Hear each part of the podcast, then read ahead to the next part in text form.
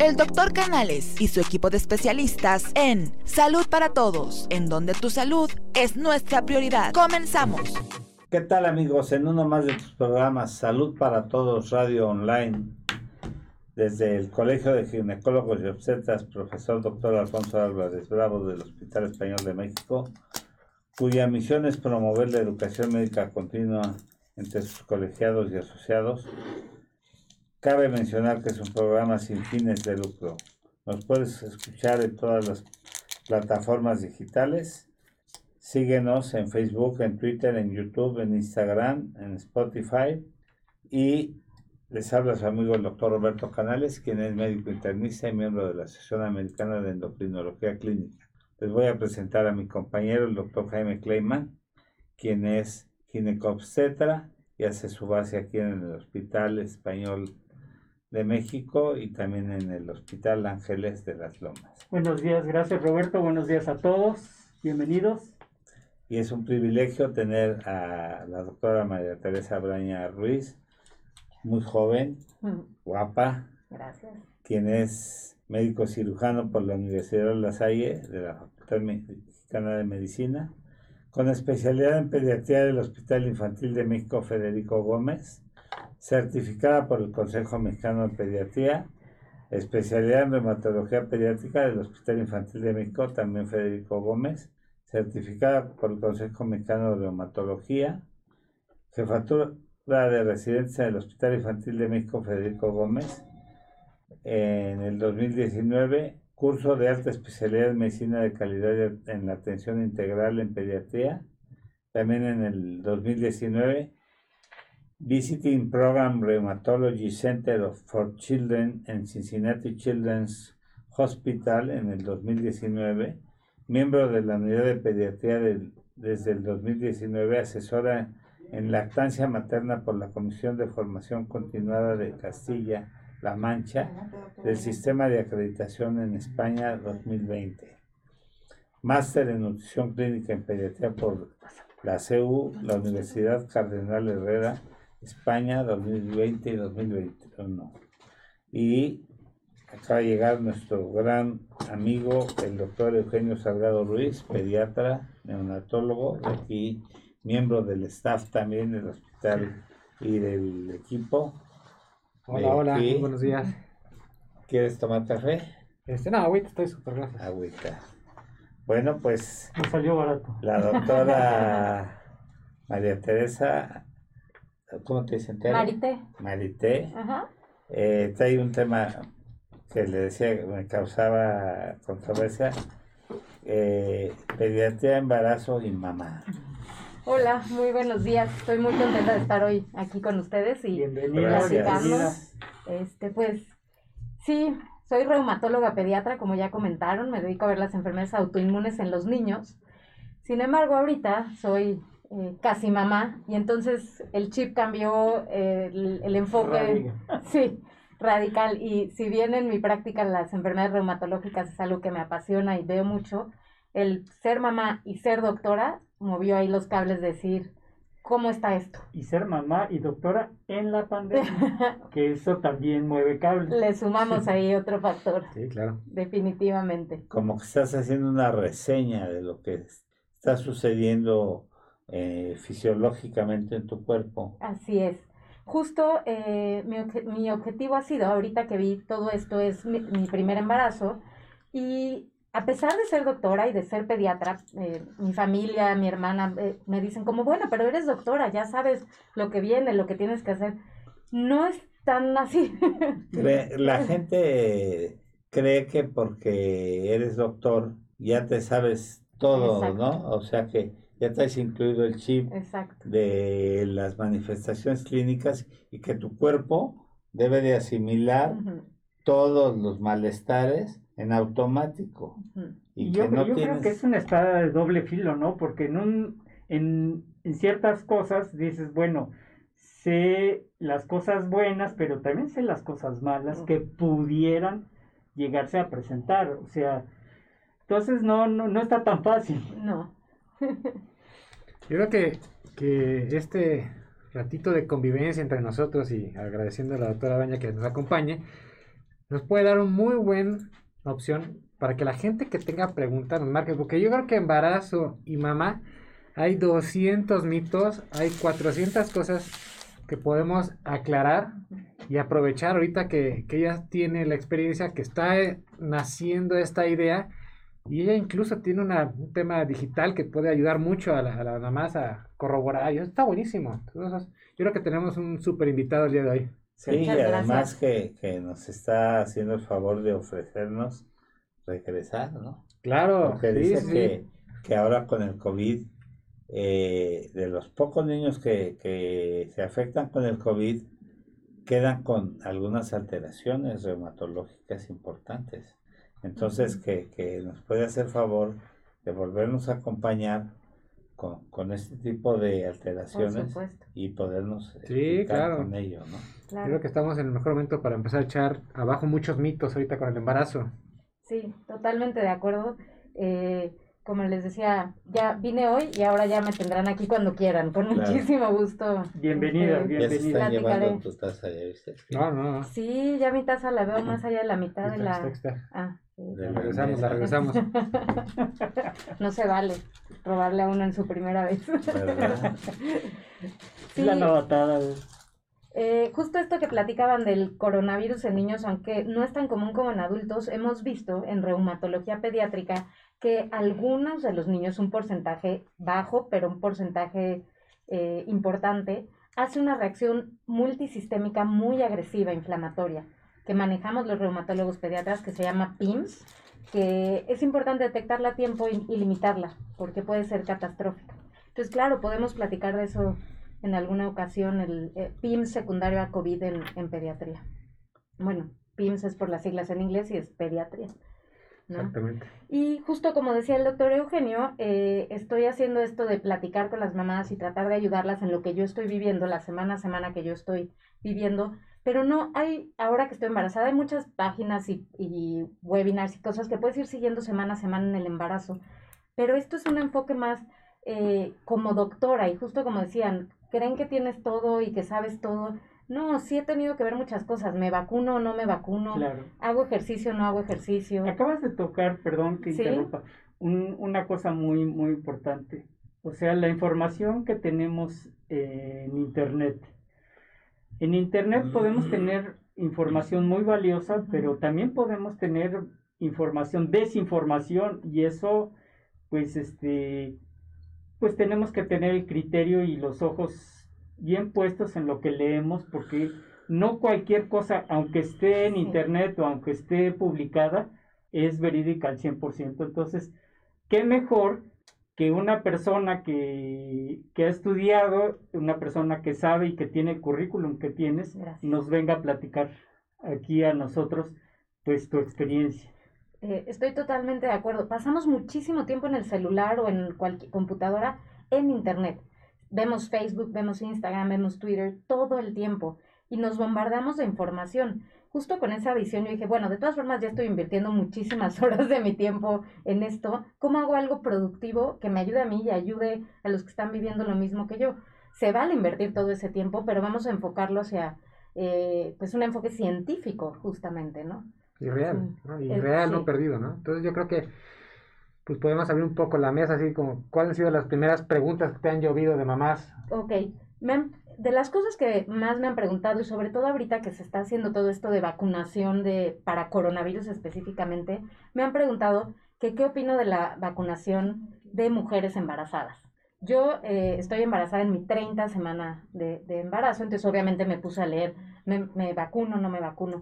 Eh, hay estudios que ya nos dicen que las mujeres embarazadas se pueden vacunar, pero es muy importante tener presente que con vacunas de RNA, no de adenovirus. Estas son Pfizer, y, Moderna. Exactamente.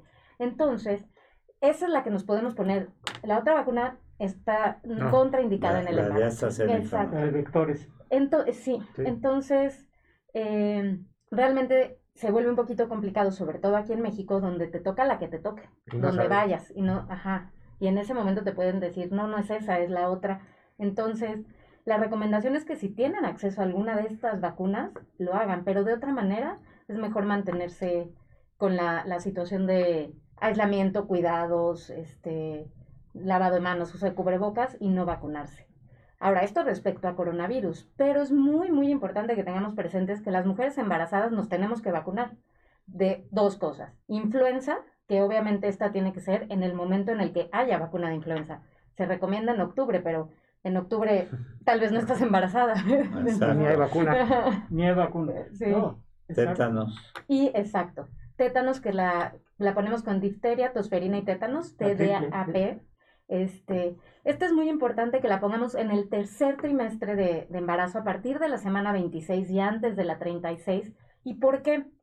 Eh, queremos prevenir el que pasemos la bacteria, la bacteria Bordetella pertussis a, en, en los niños.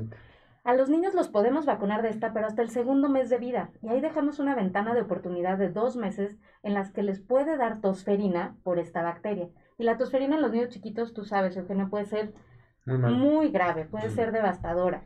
Entonces, si nos vacunamos las mujeres embarazadas en el tercer trimestre, producimos anticuerpos, pasan a través de la placenta y entonces protegemos al bebé esos meses en lo que lo podemos vacunar. Fíjate que yo, yo como ginecólogo tengo como norma justamente, o sea, ya tengo una especie de cartabón, ¿no? Pacientes que llegan al segundo o tercer trimestre, antes de la semana 36, de la semana, entre la 34, 30 34, les pongo su, su, su vacuna, la triple. Sí. Sí, el Bostrix. Exactamente, el Bostrix, sí. Y de, de, repente como que algunos no, no se lo ponen o no las guían o nos dejan como a la parte pediátrica eso de las vacunas. Ciertamente, eh, fíjate que eso yo como ginecólogo, yo sí lo, yo sí lo hago, pero yo eh, si hacemos una, una, mm, una estadística de los ginecólogos que ponen esa vacuna, son realmente, desgraciadamente, pocos. Sí. Porque no tenemos ese chip, ¿no? De que, pues, este, estamos nosotros como ginecólogos acostumbrados a ver a la mamá y al binomio, sí, pero en el binomio en ese momento.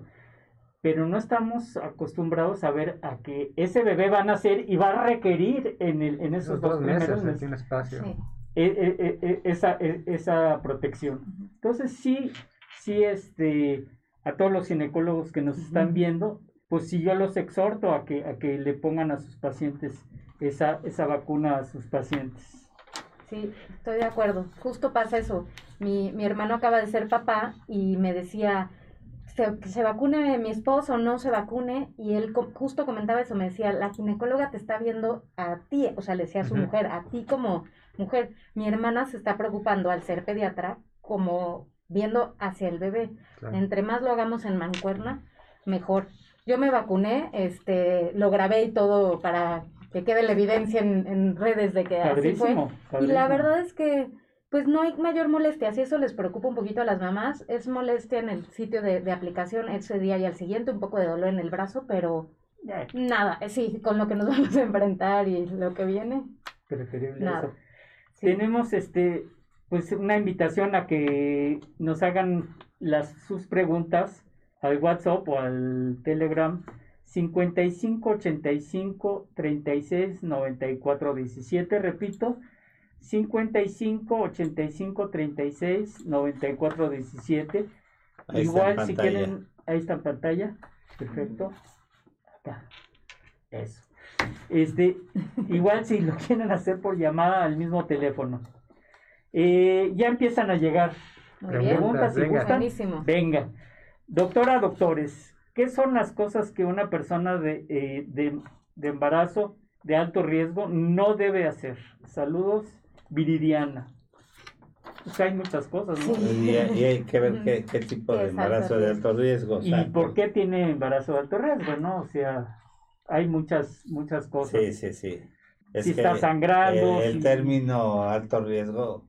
Pues abarca mucho. Exacto. ¿En qué momento del embarazo? ¿En qué momento del embarazo? Yo lo condensaría a, a, una cosa. Si la paciente tiene este, un sangrado y tiene una amenaza, ya sea amenaza de aborto, o amenaza de parto prematuro, eso condiciona un embarazo de alto riesgo. Y lo primero que, que le prohíbo a la paciente es que tenga relaciones sexuales y que haga este, ejercicios este, violentos. Y en general, o sea, Eso es lo que le podría prohibir. Y ahorita que hablamos de vacunas, este, fíjate que es algo que, que, que también debemos de tomar antes del embarazo, ¿no? Si yo detecto que mi paciente no tiene anticuerpos contra rubiola, antes de que se, embarace mi paciente, le tengo que poner la vacuna contra rubiola. Por lo del torch. Por lo del torch. O sea, yo le, le pido, ¿qué es torch? Toxoplasma, otros rubiola, citomegalovirus y herpes virus. Si, si yo detecto que no tiene anticuerpos mi paciente antes de embarazo, porque durante el embarazo ese tipo de vacuna no se debe de poner, porque esa, esas son vacunas que están contraindicadas. Vacunas como tétanos, este, difteria, eh, esas sí se pueden poner durante el embarazo. Y es más, se deben poner como lo estamos hablando. Exactamente. Yo creo que bueno, agradecerle a Viviana su llamada, pero yo creo que una cosa bien importante, tal vez aparte de su duda, es, desconocemos su embarazo, no sabemos qué es alto riesgo para ella, pero bien importante es el vínculo que haga con su médico para ver temas de alimentación, para ver temas de salud, porque no nada más, recordemos que el cuerpo esto es una economía, o sea, puede tener un embarazo de alto riesgo y luego gripa, embarazo de alto riesgo coronavirus, o sea, siempre hay un factor que lo puede desencadenar. Entonces yo creo que la invitación con ella es que se acerque a su médico, que aclare dudas, siempre dudas, pero una alimentación básica, cuidados generales. Yo creo que eso es Y podríamos entender que puede ser una toxemia del embarazo, ¿no? No, no sabemos el, caso. Exacto. Que puede ser muy... Y en el tema del ejercicio del embarazo, pues como bien dices tú, ¿no? No estar cargando, quizá disminuir sus actividades o incluso hay, hay ejercicios para embarazo, ¿no? Exactamente, justo quería platicar de esto.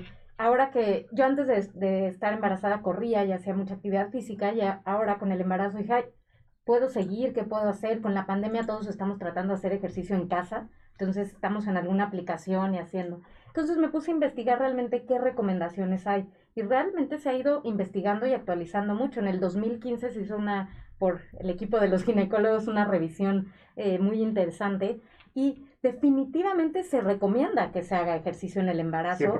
Totalmente, ¿no? Ayuda a evitar preeclampsia, a subir el peso adecuado, incluso algo que me encantó, que se habla poco, a prevenir la depresión alrededor del parto, antes y después.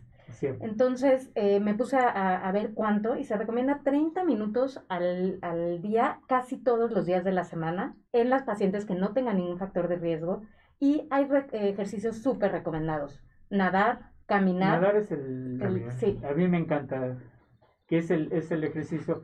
Hay este yoga para embarazadas. También, exactamente. Es este ejercicios específicos para embarazadas. Muy enfocados a piso pélvico, ¿no? A que fortalezamos, fortalezcamos piso pélvico, aunque sí nos dicen mucho que no, no yoga ni nada de esto que sea en calor, porque también hay unas cosas de yoga que hacen en calores extremos. Ah, no, no, eh, Ajá, que sea el yoga ni vapores ni, saunas ni temazcales. Nada que ni jacuzzis. Y así como nos recomiendan mucho estos ejercicios 30 minutos al día para que prevenga todo esto también te dicen nada de esquiar de ejercicios de combate de paracaidismo ningún ejercicio que pueda poner en riesgo o que requiera de tu estabilidad. Y te dicen qué momentos dejes de hacer ejercicio que, que, que no no debemos hacer ejercicio, obviamente con sangrados, por supuesto, pero también si te falta el aire, si tienes disnea eh, antes de hacer ejercicio, si tienes dolor de pecho, dolor de cabeza, si tienes alteraciones de la presión durante el embarazo, o sea, hay varios puntos en los que no. Hay muchas páginas de ejercicio. Yo tengo la, experiencia de que mi, maestra de, spinning. Ajá. Spinning sí se recomienda. Este, era, sí, y es preferible hacer spinning que, que, ponerse a rodar en una bicicleta en las calles o en, o no, seguro, empezando por ahí. Empezando por ahí hoyos. No hay, no hay, no Está contenido el. Entonces, spinning está ahí, exacto.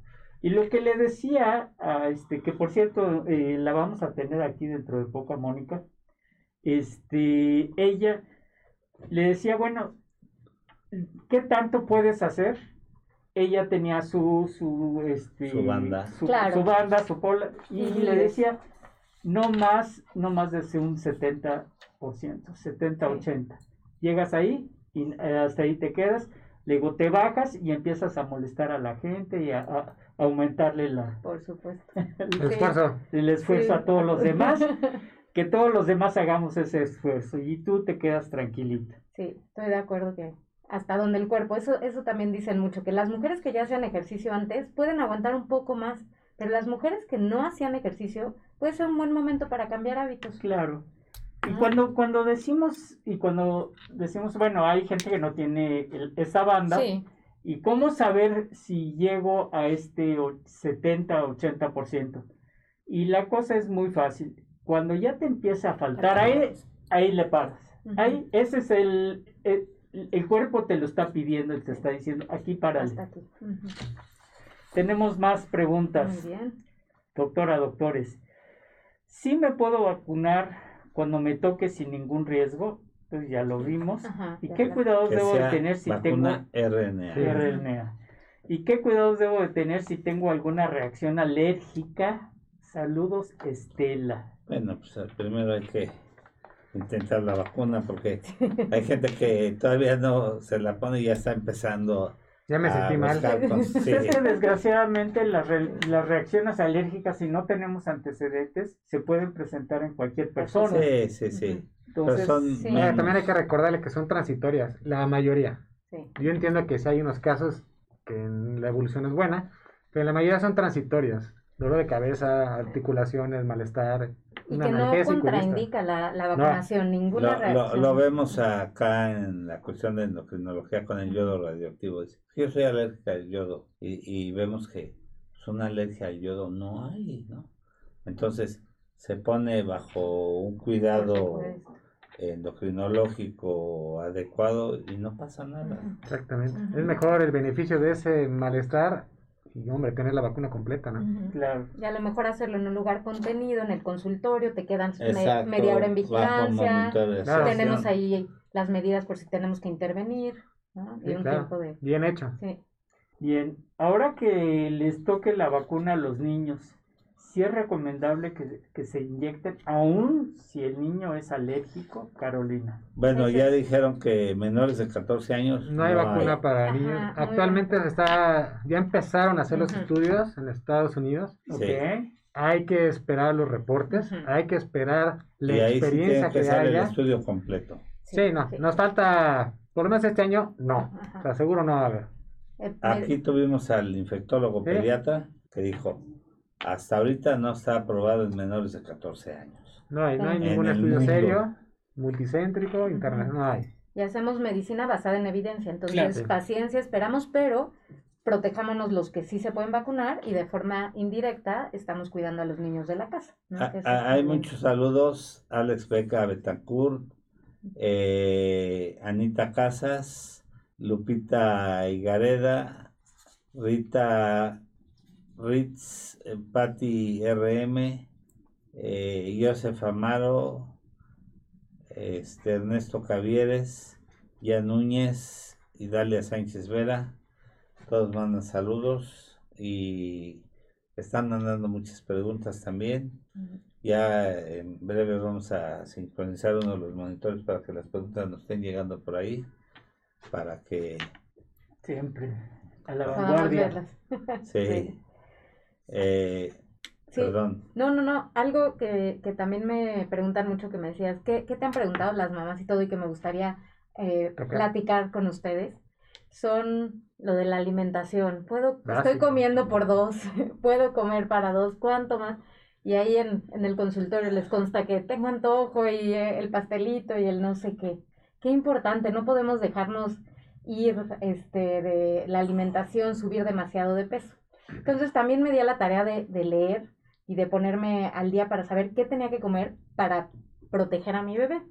Entonces, eh, ustedes lo, lo, conocen, pero a lo mejor el público no, la teoría de los mil primeros días. Desde la concepción hasta los dos años de vida, todo lo que coma o los productos que lleguen de nutrición a los bebés van a marcar, a programarlos para ver si tienen enfermedades en el futuro. En el futuro. Me encantó ver, que yo no sé si ustedes ya lo conocían, esto fue nuevo para mí, que todo esto se empezó a ver en la Segunda Guerra Mundial en Holanda, en el invierno del frío, entre el 1944 y 1945.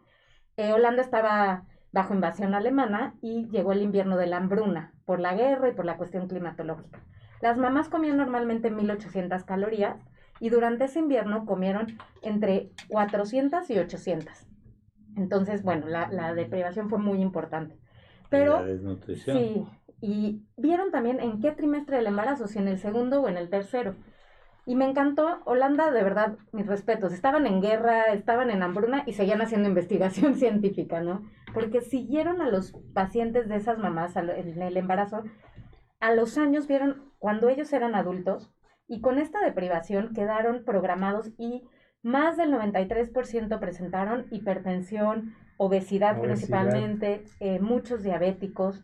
Entonces de ahí empezaron a ver ¿qué onda? O sea, lo que coma la mamá sí le va a afectar. Y aquí era una mamá que estaba comiendo poco, ni siquiera estaba comiendo de más, pero sí que estaba comiendo muy mal. Es parte de la programación. La programación. En endocrinología eso se llama memoria metabólica. Okay. Y, y eso te va marcando también el tiempo, o sea, te va marcando genéticamente cómo va siendo tu memoria metabólica me pareció sumamente interesante. Y sí importa entonces lo que yo como ahorita, porque esos mil primeros días corrieron desde el día uno de vida de este...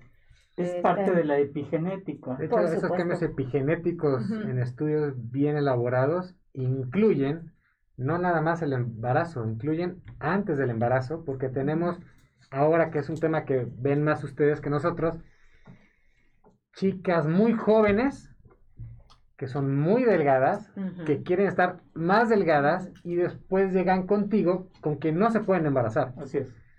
Entonces, yo creo que este tema lo podemos todavía regresar tantito para tocar nutrición en el embarazo, pero el problema de no poderse embarazar, entre muchos, es un tema de alimentación en estas generaciones que no están malnutridas. Tenemos una alimentación no adecuada, que son dos cosas muy diferentes, ¿no? Sí. En esta población. Y, eso es muy importante porque se, como que se pone de moda ser este vegano, se pone de moda ser este, no sé. El caso es de que esas restricciones que tienen, eh, que tiene la alimentación vegana, ¿sí? También disminuyen ciertos factores como el DHA que va a influir tanto en el embarazo como en la vida este, posterior y en la cuestión del neurodesarrollo del bebé. Ustedes lo saben perfectamente bien.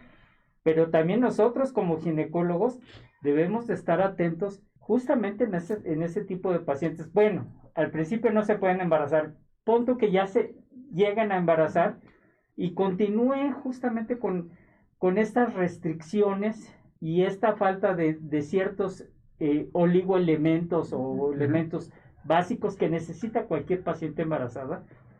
Y entonces, el, ejemplo básico es el DHA, ¿sí?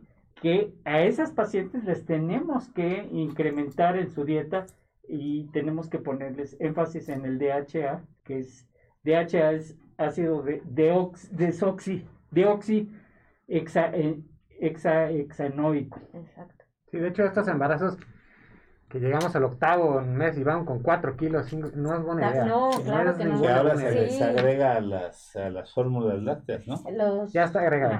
sí. No, claro que no es buena idea esto de subo tres kilitos y nada más, no. este, justo te recomienda que si te embarazaste en un índice de masa corporal normal, este, o sea, en un peso adecuado, eh, que subas entre 11 y 15 kilos. Sí, o sea que Digo, tampoco hay que subir de más. No así si te embarazaste con un peso bajo o con sobrepeso o obesidad. Entonces, este monitoreo de la, de la, del peso es muy importante para ginecología, obviamente, el llevar un embarazo a término y para nosotros, porque después nos dejan años de trabajo. Sí, sí. Porque estos niños que tienen estos cambios epigenéticos, que vienen desde una mamá adolescente, para nosotros es un chavo que va a tener un problema técnico de años, metabólico. Le decía, les comentaba que recién Gabriel me mandó una paciente que vive en Texas con 130 kilos de peso, diabética, eh, su primer embarazo, que estaba tomando metformina que le dije, sí sabes que te tengo que insulinizar, ¿no? Y que dijo, pues lo primero que tiene negocios de comida ya, eh, el primer, la primera traba que puso es que, que la insulina era muy cara. Le dije, bueno, pues, pues es más caro. Te digo, más caro te va a salir todos los trastornos que te va a causar la, la, metformina, pero tu embarazo tiene que haber un cambio con insulina. Si quieres que, llevar un buen... Y es que hay un mito, la gente le tiene miedo a la, a, la insulina, ¿sí? Siendo que la insulina es una hormona que la produce el mismo cuerpo. Y en, en Estados Unidos y en Europa, uno de los éxitos de de manejo, y es una chica joven, eh, del manejo de los pacientes diabéticos es la insulinización temprana. Y aquí en México es una de las grandes fallas que hemos tenido. Y, no está contraindicado en el embarazo. No, de ninguna manera. Además, y, la gente le tiene miedo. Además, eh, eh, en el embarazo lo que se debe de usar es insulina. Fíjate qué bueno que dices eso, porque este, mucha gente cree que la insulinización, o sea, meter la insulina a una paciente embarazada está contraindicada y usan metformina, siendo que debe ser al revés. Exactamente. La metformina la, usamos en determinados casos, pero yo prefiero este, utilizar eh, otro tipo de medicamentos. Por ejemplo, pacientes que tienen ovario poliquístico antes de embarazarse, están tomando metformina o están tomando este, otros, otros este, medicamentos, en, en esas pacientes yo sí recomiendo no darles este, metformina como tal. No, sí, es que eh, eso y que, por ejemplo, los pacientes que, que usan la metformina para control de peso es otro error. Sí, se ha puesto un poco de moda, ¿no? Y tú sabes que es un gran error la gente que usa la metformina para control de peso. Son como atajos que a la larga no, no van a... No hay atajo, hay que cambiar, hay que cambiar modos. O hormonas tiroideas, porque también se automedica la gente y se toma hormona, hormona tiroidea para bajar de peso. Y aún estando embarazada. Que, que, la hormona tiroidea está indicada en algunos casos de depresión pequeñas dosis de hormona Pero ya, ya lo se ha manejado con, con, éxito. control médico. Exacto. Y, pero, o en pacientes que tienen hipotiroidismo subclínicos, le das hormona tiroidea y mejora mucho y baja de peso. Claro. Y, y, lo que lo que estamos dando eh, últimamente es el, el mioinositol con ácido fólico, que es este pues, no hay, no hay muchos en el mercado que tengan esa, este, nada más dos, dos medicamentos en el mercado tienen. Uno este, del laboratorio de Nestlé, justamente, y otro de eh, Exceltis. Sí, son las dos eh, farmacéuticas que tienen esta combinación mioinositol con este ácido fólico que ese es otro otro otro mito no el ácido fólico y que tuve este, la oportunidad de dar una plática hace poco sobre los metilfolatos y el, el desarrollo del tubo neural que ese es Son podemos quedarnos una Sí, dos horas completas hablando, de solamente. creo que con todo lo que hemos comentado, entonces se vuelve sumamente importante que planeemos el embarazo dentro de lo posible. Antes, eso es muy importante. Tomar tiempo antes el ácido fólico en mujeres hasta tres meses, pero en hombres también. Y papá. Sí, eso me encantó, ya no solo es nuestra responsabilidad, les toca. Aunque dicen que, que, la mujer toda su vida debe de tomar ácido fólico, ¿no? Sí. Pero los papás también, meses antes del embarazo. La... forma parte del contexto cotidiano, o sea, porque la, alimentación es, es, tan carencial hoy en día que hay que complementarla. Sí, Y no, lo que y, no pareciese, pero por ejemplo la clínica de labio y paladar hendido de que está en el hospital G. González, siguen llegando niños con labio y paladar. Sí, no, claro, siguen, por supuesto, en algo que podríamos... el doctor, este, que ya falleció, el maestro, este, que fue el, de los primeros... Este, ¿Cuál? El que fue presidente de la Academia Nacional de... este, te voy a decir. Ahorita me cae. Bueno, que... si quieres, mientras este, pasamos a otra pregunta. ¿Qué opina de las dietas en el embarazo? Es normal que mi esposa, que mi esposo suba de peso y yo no. Normalísimo. Eso es justo, es justicia divina. Eso la tengo que contestar yo. Yo creo que de las dietas es orientación nutrimental. Exactamente. Ahí te va. Ahorita que la doctora Braña nos, nos dé la contestación científica y basada en evidencia, pero la, de la parte del chistorete me toca a mí. Gracias a Dios, durante el embarazo de mi esposa, que me fue muy bien. A ella le fue muy bien.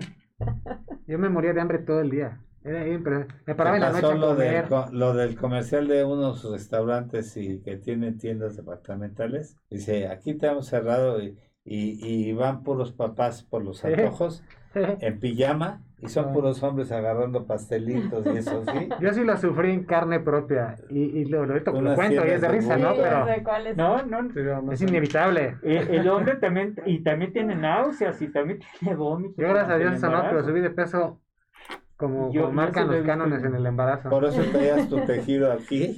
Iba yo con el ginecólogo y a mí no me va a pesar, le preguntaba yo. Oye, tu esposa los bajó, pero a ti te costó no, más. se mantuvo, se mantuvo. Bueno, sí, sí, sí. Ya que nació, ¿no? Una la baja y luego el hombre se queda con los kilitos. Sí, no, que, Dice, ¿los antojos son mitos o son reales? Gracias por el programa, Mariana. a ver, una vez le contestan a Mariana. Primero, como que podemos de lo de la dieta, justo como decían, no tenemos que hacer una dieta restrictiva, pero la verdad es que a mí me dio un poco de tristeza ver que las calorías extra que se recomiendan son 300. Son muy poquititas. Tampoco se recomienda que comamos. Yo dije, de aquí soy, ahora sí, diario, mi tamal, mis este, chilaquiles.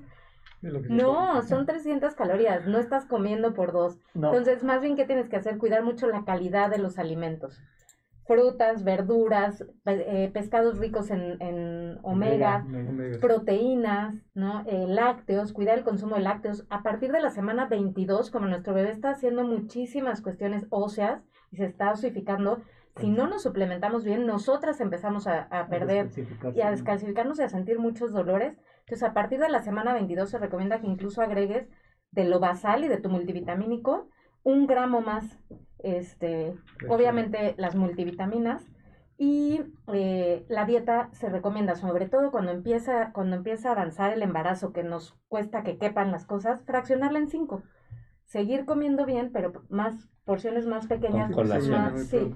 ¿Y la literatura te recomienda algún tipo de pescado? Sí, te recomienda los pescados azules, exactamente. De agua fría. Sí, de agua fría para que tengan es mayor... Es una buena pregunta. Sí. Mucha gente pescado, pues Sí, le entró.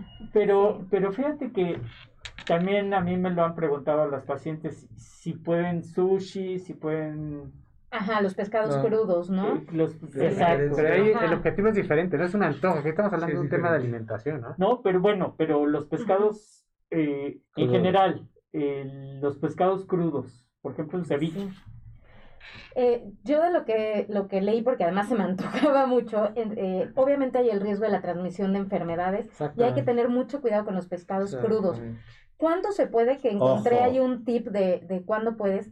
Si lo compras congelado y lo descongelas en ese momento en tu casa, es un pescado que tú descongelaste y te lo comes en ese momento. Entonces podría ser una excepción con ese cuidado del, congelado del... del pero casi no lo hace la gente. No, pero ir a un lugar a pedir un ceviche, híjole, aguántate un poquito las... Sí, esa es la respuesta. que sí, Eso, eso es algo muy importante. Sí. Sí, Pero bien, bien contestada la pregunta.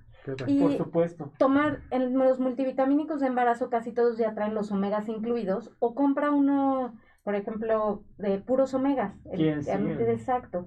Ahora ahí les quiero dar un tip que a lo mejor no lo han sufrido. Si te tomas así el omega estás repitiendo pescado. Fíjate que hay uno de GNC de salmón. Que no te va tan que no te da. Yo lo que descubrí es que si los congelas, las cápsulas congeladas, te las pasas congeladas y con eso ya no las repito con El, de PNC, el de salmón. Que también la tecnología de, la presentación y cómo, cómo se va liberando la cápsula.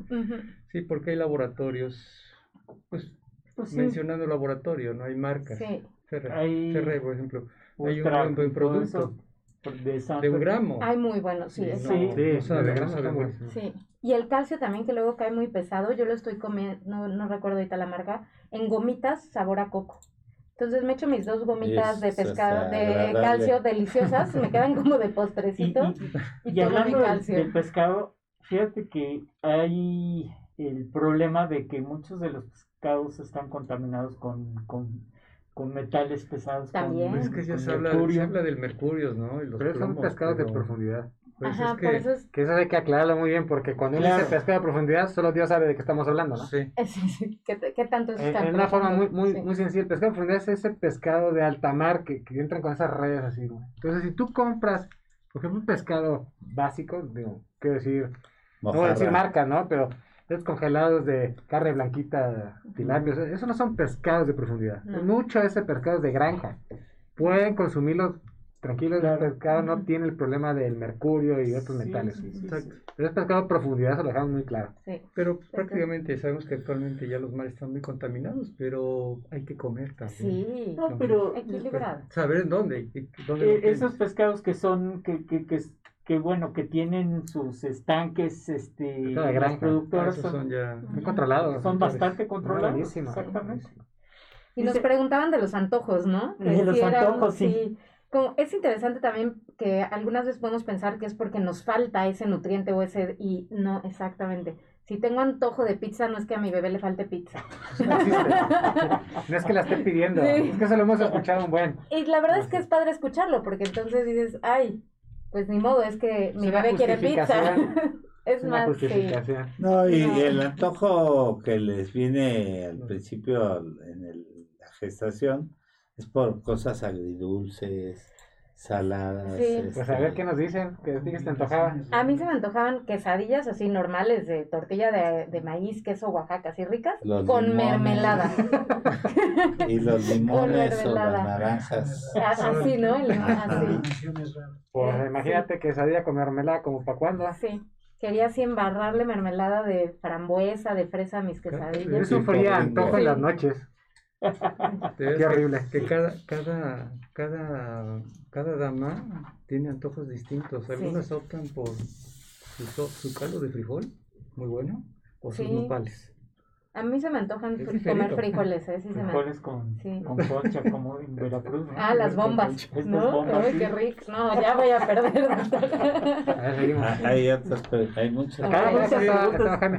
¿Hasta cuándo es normal darle pecho al niño y cuándo se recomienda quitárselo? Pues, Saludos a Ahora ya recomiendan hasta los dos años. Esa es una buena pregunta. Sí, es la norma. Eh, yo también al, bueno, ya les platiqué, soy reumatóloga y veía el lupus el linfocito. Y a la hora que empecé a ver todo esto que se venía a la vida real, la lactancia. Entonces me preparé como coach en lactancia y la verdad es que me ha ayudado mucho para poder apoyar a mamás, porque parece que es tan natural, de viene, se pegue ya, y los bebés saben qué tenemos que hacer, pero muchas veces los adultos, por ignorancia y por falsos mitos, intervenimos y acabemos entorpeciendo la dinámica. Entonces, es importante apoyarse y saber un poquito más para que el proceso sea más llevadero y se disfrute. Definitivamente se recomienda lactancia exclusiva los seis primeros meses de vida. A partir de los seis meses, iniciar alimentación complementaria, pero de ser posible, seguir con la lactancia. Y como decía Eugenio, hasta los dos años es la recomendación de la OMS. Y hay que recordar lo que es bien importante, y nosotros se lo decimos a las mamás, que es cuando se acercan con nosotros. Tenemos un bebé que nunca ha comido por la boca, y tenemos una mamá que nunca ha dado pecho. Y pedirle a dos personas que no saben hacer algo es difícil. Entonces, mi sugerencia es, hay mucha plática, hay muchos mitos, hay presión social, porque luego ya sabes, la suegra así volteando a ver a la a ver que da pecho, y no está fácil. Dar pecho duele, es incómodo. Los pezones llegan a ser asimétricos. La boca del niño no todas son iguales. hay muchos temas que tienes que acercarte con un profesional que ha tomado algún curso como la doctora Braña o alguna persona de su confianza. Porque de veras, entre mitos de esto hay 200. Incluso los alimentos relacionados con la lactancia para favorecer la lactancia siguen siendo hoy un tema mito totalmente. mito aquí preguntan varias cosas. seguimos insistiendo sobre todo la, la, lactación la primera parte que es el calostro. Ajá.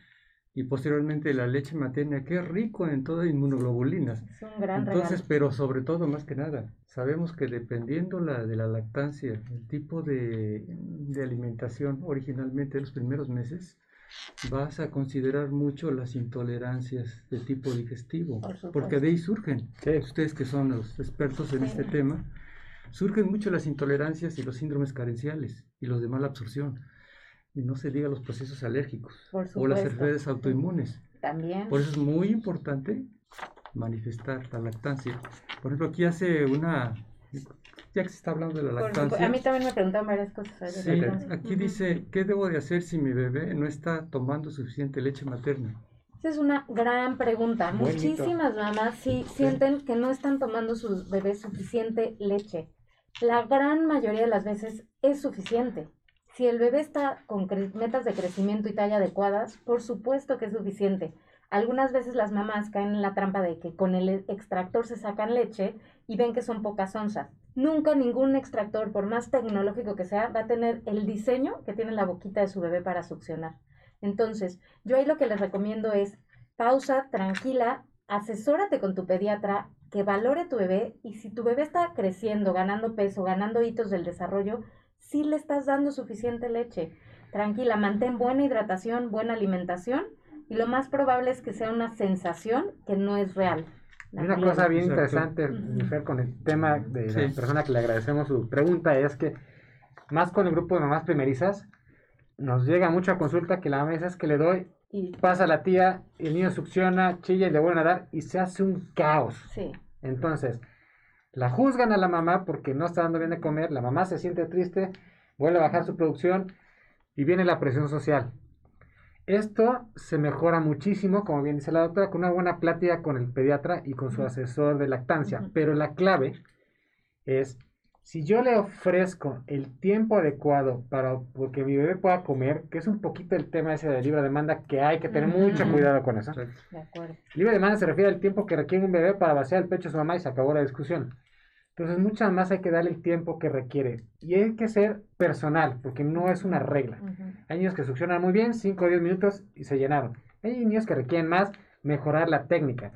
Tú lo que tienes que saber, o aclararle, o ayudarle a esta gente, es, ya que comió el bebé, señora, deja a su niño tranquilo, es normal que llore un poco, es normal que se chupe los dedos, es normal que cada vez que le pasa busque la succión porque es un reflejo primario. No tiene hambre y entonces ahí es donde las más caen todo el día pensando que el niño no se está llenando y rompemos estos horarios de digestión, comida y demás. Oiga, ahorita también me, me, llegó a la mente la recomendación si al bebé en etapa de lactancia hay que darle líquidos claros agregados no, Esa es una muy buena. Muy buena pregunta. No, la gente da mucho té. Por eso después no toman leche. O, sea, por eso es. Ya ¿Qué se podría decir ahí al respecto? Para. exacto, que para, para nada. Incluso ningún tipo de alimento, además de la leche antes de los seis meses, y se ha visto justo lo que comentábamos de alergias y problemas metabólicos como sobrepeso, obesidad, hipertensión, cuando damos comida antes de los seis meses de edad. Entonces, ni modo, hay que aguantar. y, se les empieza a antojar a los niños. No si antes de los sí, nada. Y no darles ni, ni agüita, ni casito, ni té nada, Todos son mitos. Dice aquí nuestra secretaria de la Asociación Ya que a qué edad recomiendan quitarle el pecho. Contesta a su hijo, no mamá, hasta los dos años. ¿El bebé tiene cuatro meses o cuántos? Sí.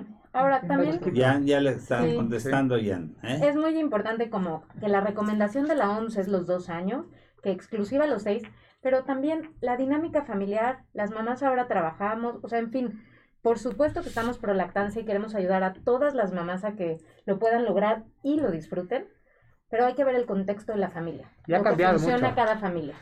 ¿Cuál es la realidad para nuestro país? La última encuesta es que no llegamos ni al 24% de mamás con lactancia exclusiva al sexto mes en nuestro país. Bajísimo. ahorita que estaban hablando de las mamás que trabajan también, porque a veces es una justificación que da la mayoría de ellas para no lactar, independientemente de las cuestiones estéticas. Ah, que se les caen los senos. Sí, entonces, ¿qué, ¿qué les pueden decir en cuanto a la recomendación? de si esa leche en un momento determinado la pueden ordeñar por con dispositivos y congelar. ¿Y por cuánto tiempo y a qué temperatura? Yo se los puedo platicar desde mi experiencia literal, lo que planeo hacer. Yo estoy a dos meses de, de, ser mamá, estaré fuera del consultorio un tiempo, pero tampoco puedo desaparecerme ni quiero y tengo muchos pacientes chiquitos o muchos pacientes como en enfermedades reumatológicas. Entonces pronto me reincorporaré y veré cómo hago eh, la, la, lactancia. Ahora, mi plan es llevar el extractor. Hay muy buenas marcas, puedo con mucho gusto recomendarles. Ahorita les doy mis, redes y mi mail para que me escriban si quieren. Hay marcas portátiles de doble extractor eléctrico que son excelentes y que ya traen incluso una mochilita chiquita que ni parece, o sea, lindos. Y mi plan es en el consultorio, cuando esté entre una paciente y otra, me voy a extraer y voy a hacer el correcto almacenamiento de la leche para poder dar esa leche a mi bebé en cuanto regrese a casa y que no baje mi producción. Claro que necesito un equipo, o sea, que en el lugar me faciliten el sitio donde lo pueda hacer de forma privada, un refri donde pueda guardar la leche y un equipo, yo estoy en el consultorio con el doctor Eugenio y un equipo como ellos, que todos están así como, ¿y cómo le vas a hacer? Y ya tienes plan, necesitas ayuda, se necesita una estructura y eso le toca a ustedes. Hay un tema, bien importante y triste, no nada más México, muchos países, es que el tema de la lactancia en, muchos lugares está perdido. Entonces la mamá se siente muy incómoda de regresar a la oficina y ¿dónde me saco? Se mete al baño o quiere estar a la oficina y pues no falta que le toque, le abre. Como en el baño, ¿no? Entonces las grandes empresas, las grandes instituciones ya tienen laxarios bien localizados donde la mamá puede acercarse a trabajar en su horario ir en su tiempo destinado a sentirse cómoda, a, hacer esta parte que es muy noble. Y contestando un poquito a tu pregunta, esta leche materna la podemos tener congelada seis meses. Y funciona perfecto. perfecto. Entonces la gente cree Pero tiene que, tener una temperatura. La saca y la mete al refrigerador. Y, no. Hay que congelarla. Congela, no en el refrigerador. Una paleta. Sí, y hay bolsita. O sea, no saben toda la tecnología que ya hay ahora he ido aprendiendo. Las bolsitas están buenísimas, los extractores están muy padres. Todo está diseñado muy este coqueto para que te guste y te sientas cómoda solamente hay que tener el espacio. Justo nos comentan ahorita en el chat que en muy pocas empresas lo permiten. eso es real. Eso no hay justificación. que favor, no, es, que el tema está. Tenemos que luchar por esto. que ese espacio no se les daba. Y entonces nuestras leyes, que yo no tengo nada contra las leyes, no es política esto, pero están mal hechas. Porque en otros países, que yo entiendo que económicamente es diferente, pero le dan oportunidad a la mamá de estar con su bebé más tiempo. Yo no voy a poner número de días ni nada, pero y eso la hace más productiva incluso. Mira, el vínculo es mayor, la calidad es mayor, todo es un muy buen beneficio. Nada más que aquí el tema es económico, ¿me explico? Entonces, mientras tú puedas no ofrecerle tantos días para estar en su casa, pero sí un lugar digno donde trabaje, ese empleado va a ser agradecido toda su vida. O sea que hablamos del tema del acompañamiento desde la infancia. sí. Creemos que, que, es caro y realmente estamos ahorrando porque estamos haciendo niños que se van a enfermar menos, porque están con mayor inmunoglobulinas y mayor protección. Estamos haciendo adultos que se van a enfermar menos porque tendrán menos programación para ser diabéticos, hipertensos. O sea, si realmente lo pensamos a futuro, es una inversión, no es un gasto. Estamos mejorando el apego y la relación mamá-hijo. Estamos invirtiendo en los niños del futuro. Bueno, hay algo que me está... Una cuestión en la experiencia de doctora, ¿Sí? la reumatología. Maritere. Sí. Marité. Marité. ¿Qué tanta relación existe en que un niño, en los estudios o en la experiencia clínica, esté, esté, ligada o esté relacionada las enfermedades autoinmunes, en este caso, por ejemplo, artritis de tipo juvenil, artritis de tipo juvenil, ¿Sí? está asociado a una falta, a una carencia de la lactancia. ¿Hay algo que nos eh, indica eso? ¿O las enfermedades autoinmunes como tales de los chicos? Exacto, las enfermedades autoinmunes eh, son multifactoriales. Esto quiere decir que depende de muchos factores para que se desarrollen. Hay una, un componente genético, aunque no es directo, si mamá lo tuvo, yo lo voy a tener, o si papá lo tuvo, pero sí se van sumando los factores en un paciente. Entonces, si yo tengo un, un paciente que tiene la predisposición, y aparte lo privo de lactancia, le doy como una palomita más, un check más, para que lo pueda desarrollar. En cambio, si no doy la lactancia, si doy la lactancia, puedo quitarle uno de los que puede sumar para que lo, lo, lo desarrolle. No se tiene un, estudio tal cual que diga, ah, le dimos lactancia tanto tiempo a tantos niños. No hay. hay. muy poca investigación de las enfermedades reumáticas en niños. Es una, son enfermedades poco conocidas, pero sí nos conviene ir quitando factores de riesgo para, para, para, reducir el... Aquí hay que comentar que es una lesión que se puede generar en un producto, que puede desencadenar no nada más una enfermedad reumatológica, ese es el concepto creo que podemos agarrar, ¿no? Una lesión que puede haber. Exacto. Acá yo tengo dos que son de lactancia. ¿Cómo puedo evitar las grietas en los pezones? Saludos. Y esta que se relaciona lo voy a leer también. Ah, si tengo dolor y sangrado al darle el pecho a mi bebé, ¿es normal en las primerizas? Gracias. Les agradezco mucho las preguntas a los dos.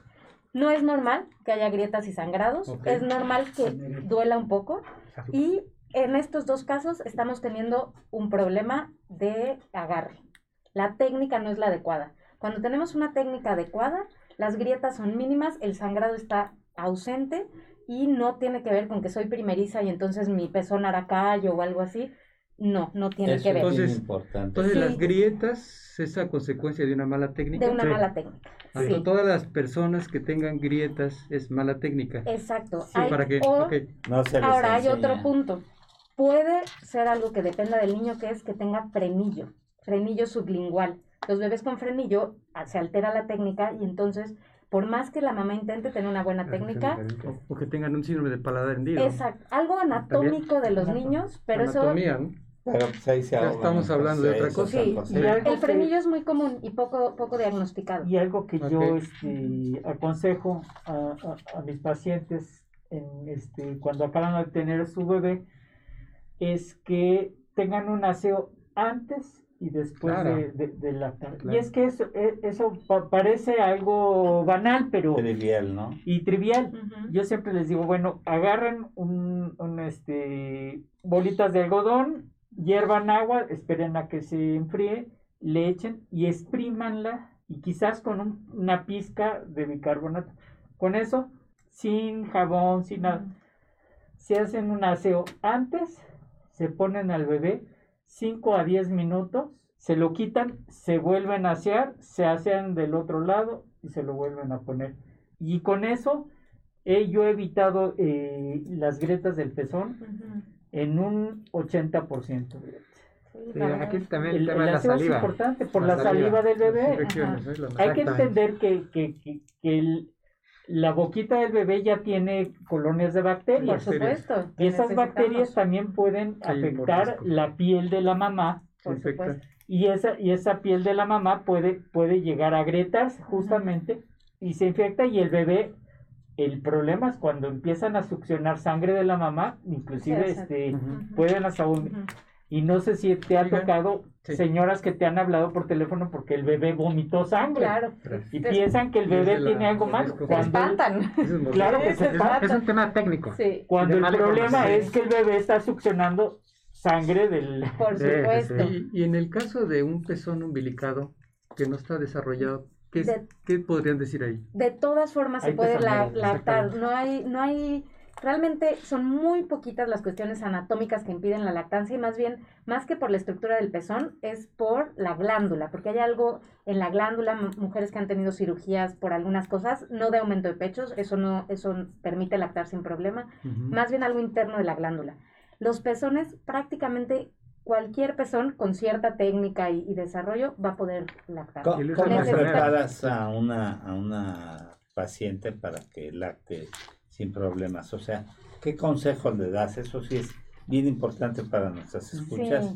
Yo creo que sí valdría mucho la pena que, nos hicieras favor de, de decirnos, porque yo he visto llegar a mi consultorio mamás que empiezan a lactar o que son primerizas en un grito con, acaban en depresión. Acaban, Exacto. Entonces, aquí, aquí sí sería el, el, la cereza del pastel, que nos dieras un buen consejo, cómo la empiezas a preparar, si le mandas a...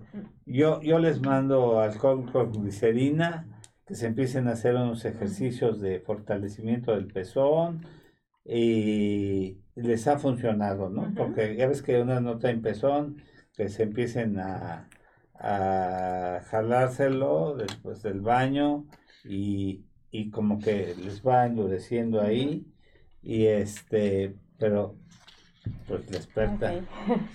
Yo lo primero que les diría es que sepan que va a ser un reto, que podemos disfrutarlo y que debemos disfrutarlo, pero que va a ser un reto y que se vale decir y por favor digan, necesito ayuda.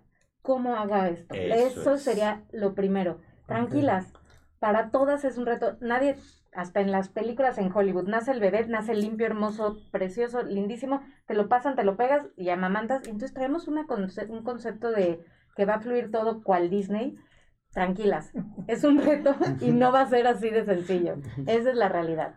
Pidan ayuda y el cuerpo es muy sabio. Los que no somos y lo que nos juega trampa es nuestra mente y los consejos, lo que decíamos, si la suegra, la tía, la prima, la... los millones de mitos. Asesórense de alguien que sepa de esto y más que prepararse físicamente, hay que estar preparados mentalmente para saber a qué nos vamos a enfrentar. Realmente a las pacientes la parte de el apego y cómo ayudarles y de qué tamaño, el, la mordida, el agarre, todo esto, lo hago ya que está el bebé. Si no es darles mucha información que se puede ir y confundir y después del parto y la cesárea. Entonces lo que hago es ya que nacen, a las horas, en las primeras tomas, ir y sentarme con ellas a platicar con el bebé ahí y hacer una clase teórico-práctica. Pero siempre Realmente lo más, lo más importante, y a mí me ha parecido mágico, el cuerpo tiene unas glándulas que se llaman glándulas de Montgomery, que se vuelven más evidentes en el embarazo. Estas producen, y está padrísimo, analgesia, producen lubricación y producen una sustancia antibiótico para evitar infecciones con esta producción de nuestro propio cuerpo debe de ser suficiente y lo que nos va a dar la forma del pezón y todo es la boquita y la succión del bebé. Entonces lo mejor es informarse y en el momento de llegar la hora pedir ayuda de alguien. y no hay que pelearse porque la puericultura, o sea, lo que hicieron nuestras mamás con nosotras estuvo perfecto. Pero ahora ha cambiado mucho. Claro. Y esa parte de que entra la abuela, esa, es la que nos peleamos mucho. Peleamos en sentido figurado en el comentario, tanto en la consulta como cuando acaban de hacer. Entonces, mi sugerencia sería: acérquense con gente que ha tomado cursos, gente que ha tenido lectura, que está con temas modernos, nuevos. Y yo creo que eso va a ser mucho mejor para ellas. Gente joven, tal la baña, etcétera, que sea. Y entonces rompen estos mitos, se acercan y pueden tener una experiencia mucho más agradable. Que entendemos que les va a doler, que va a ser incómodo, pero va a ser más agradable socialmente. Y, ahorita tocaste un punto de en cuestión de que la, la mujer puede sentirse con depresión porque, no, porque no está lactando, lo que sea. Pero también la depresión puede ser porque vamos a ponernos a pensar que la lactancia, eh, horas más, horas menos, son alrededor de tres horas, ¿no? Cada tres horas más o menos. Imagínense una persona que cada tres horas en la madrugada se está despertando. Entonces, es agotador. Mi consejo a mis pacientes, yo lo que les digo siempre es, duerme cuando, duerma tu bebé. Eh, del día y de noche. Porque el bebé no va a saber si es de día o de noche.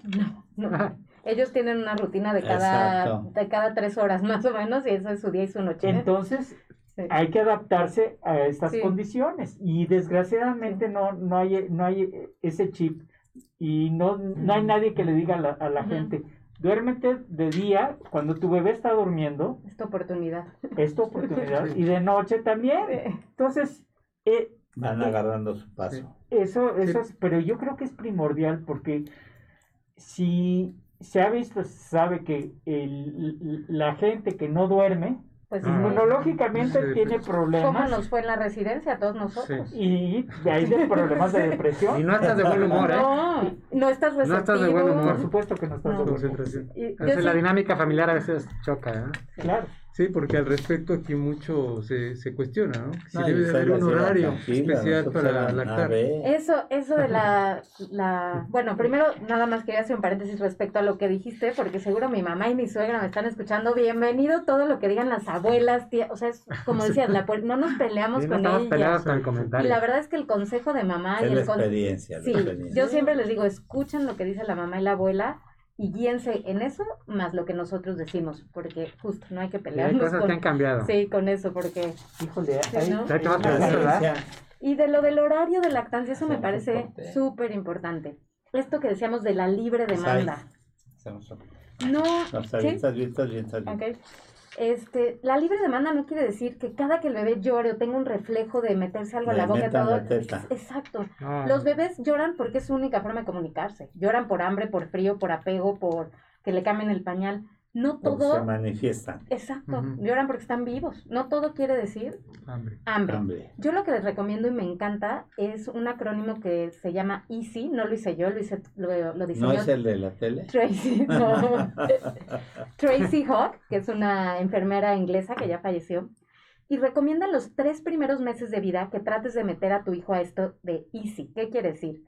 e de eating te debe de tomar 45 minutos dependiendo la edad. A, de actividad. Después de comer le toca actividad entre 20 y 40 minutos dependiendo de la edad que implica cambio de pañal, estimulación temprana, el baño diario.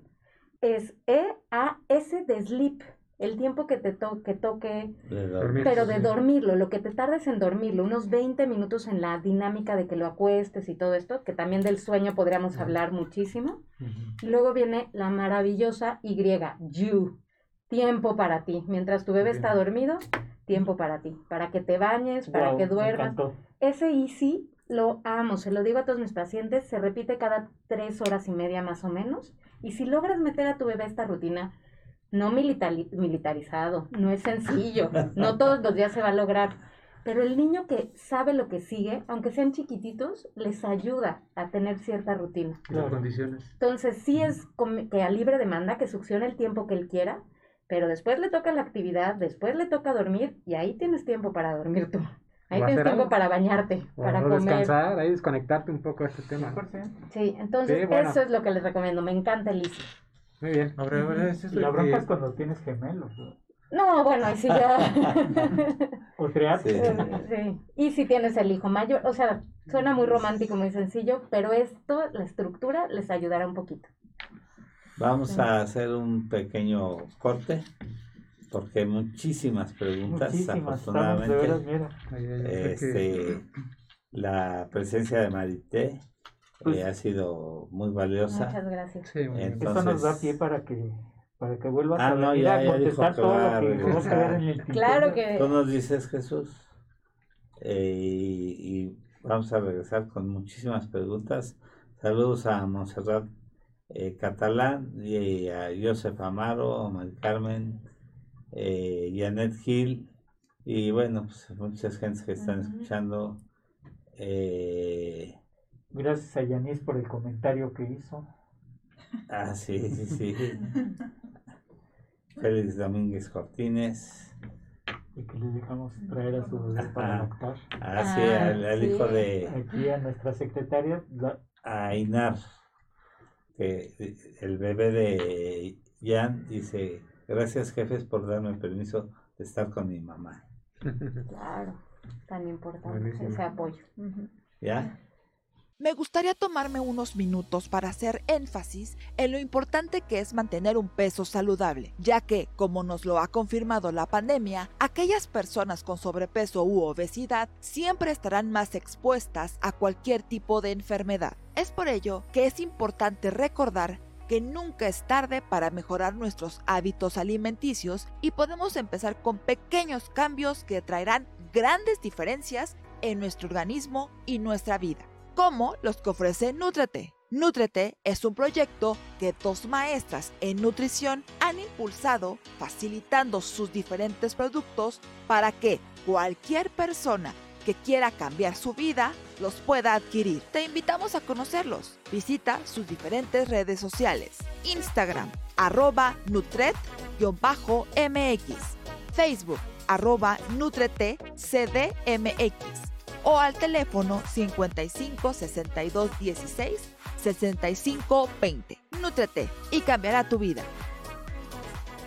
¿Quieres empezar a comer saludable? En Nutrete nos encargamos de revisar la lista de ingredientes e información nutrimental de cada producto que tenemos para garantizar que realmente sean saludables. Contamos con diferentes productos como productos keto, suplementos, vitaminas, minerales y un sinfín de productos para complementar tu alimentación. Encuentra todo nuestro catálogo en Instagram como Nutret-MX o por Facebook en Nutret CDMX. Para más información, al WhatsApp 55 62 16 65 20. Nutrete y cambiará tu vida.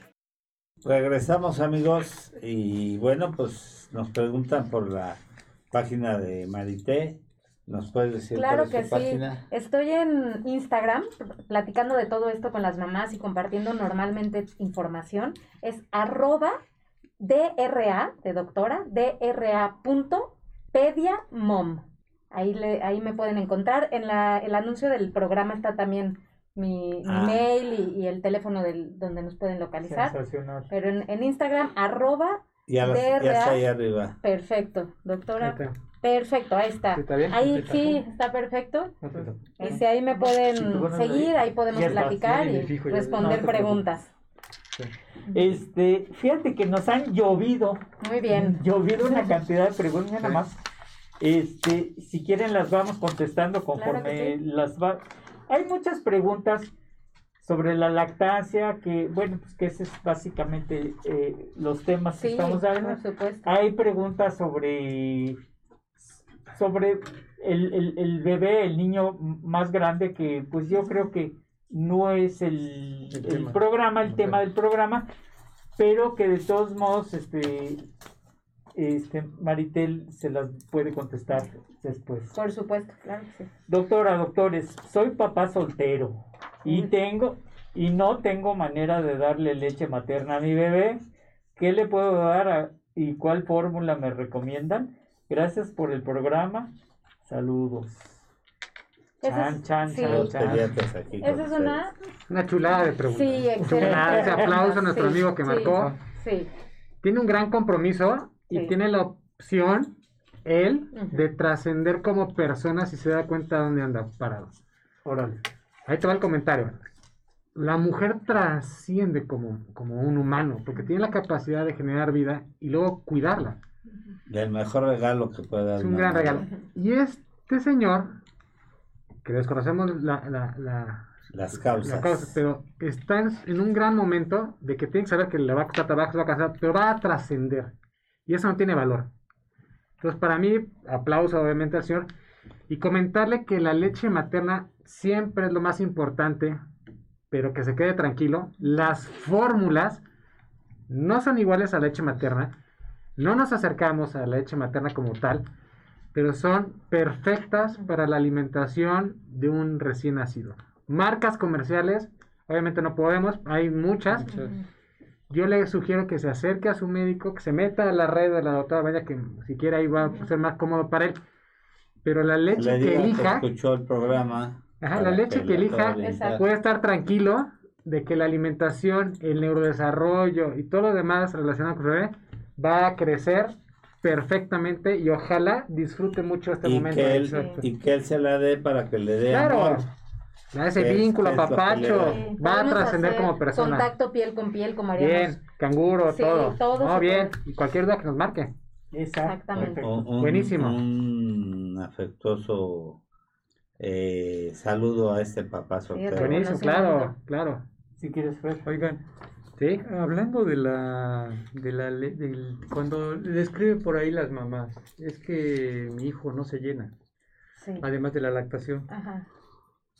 Pregunta, ¿está indicado darle, cuando describen que no se llena, alguna leche suplementaria? Volvemos al punto de lo que platicábamos antes. Muchas veces esto de que no se llene es más la sensación que la realidad. Entonces, ahí lo que recomendamos es ver bien, acercarse a su pediatra o a su asesora de lactancia, checar si realmente ese bebé nos está llenando, si no está llegando a metas de peso y talla, o si parece que tiene hambre todo el tiempo y, realmente no es hambre. Hay que descartar otras cosas. Si tu pediatra sí lo indica, claro que se vale que nos apoyemos en la fórmula. No estamos peleados de esto, no estamos peleados de que hay momentos de transición, que hay momentos que la madre tendrá que salir.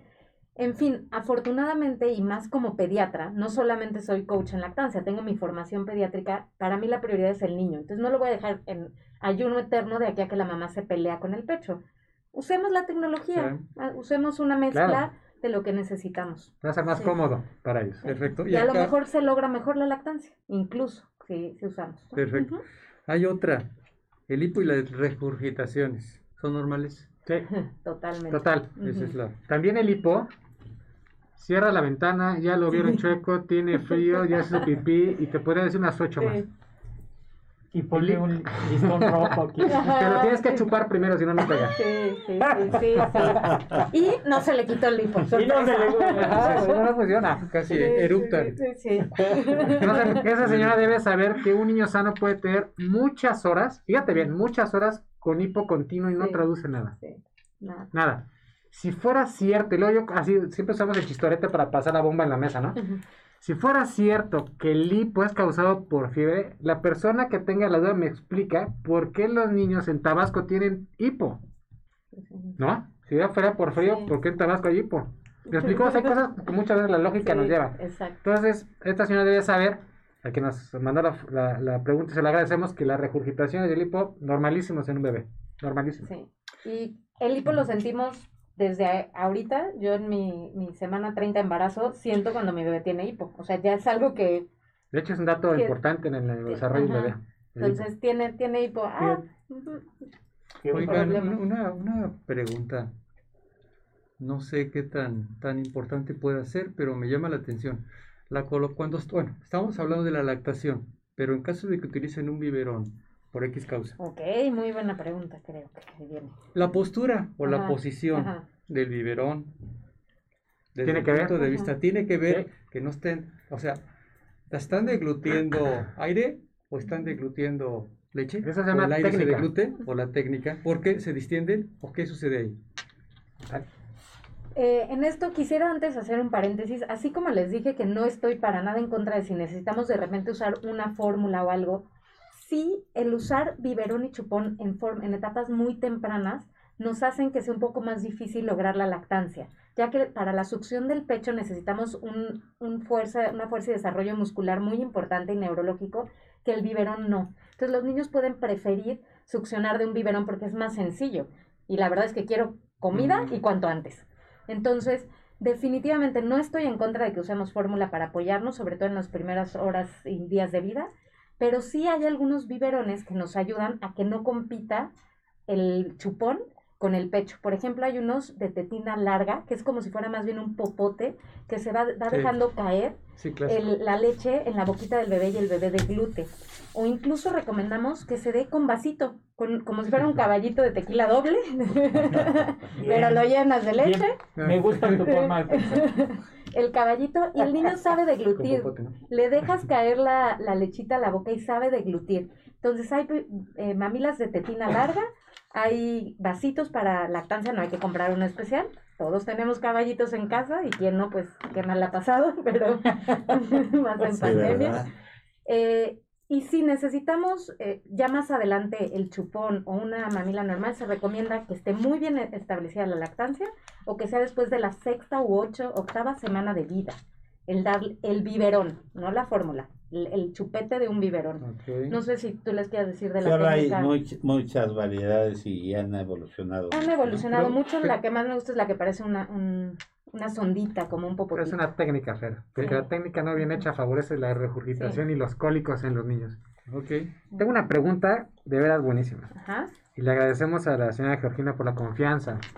Ella comenta, si tengo depresión posparto y no me dan ganas de amamantar a mi hija, ¿qué recomiendan hacer? Si quiero, sí quiero mucho a mi hija, pero al tratar de amamantarlo me da mucha tristeza y no puedo. O sea, sí, muy buena. Sí, lo quiero, pero no lo quiero. No, no dice eso. ¿eh? Aquí, por eso. Pues. También agradezco la confianza y, que nos haya, exacto, platicado esto. Algo muy importante que yo desconocía y que muchos médicos desconocemos y es algo nuevo, es una cosa que se llama el cuarto trimestre.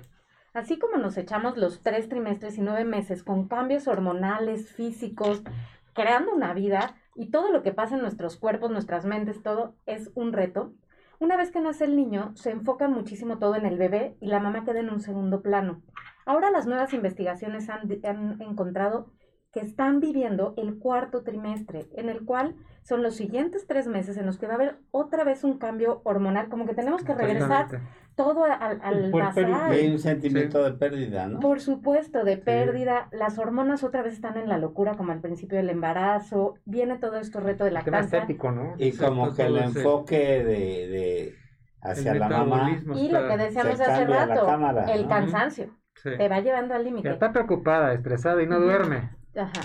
Está acabada. Y, y, y como dice, se ve en el espejo y dice, ay, ¿en qué momento, no? Entonces, está viviendo el cuarto trimestre, es normal, todas las mujeres lo pasamos, algunas más que otras, algunas con más manifestaciones. Yo lo que les recomiendo es que busque de forma oportuna ayuda con su ginecólogo y su pediatra y probablemente necesitamos ahí un poco de apoyo de un psicólogo, psiquiatra, incluso dar medicamentos antidepresivos. El cuarto trimestre es la época más vulnerable para nosotras. Entonces, existe, es real, es fisiológico y se vale. Así, me siento mal, necesito ayuda. Y fíjate que hay, hay algo muy importante. la mejor medicina es la medicina preventiva. Claro.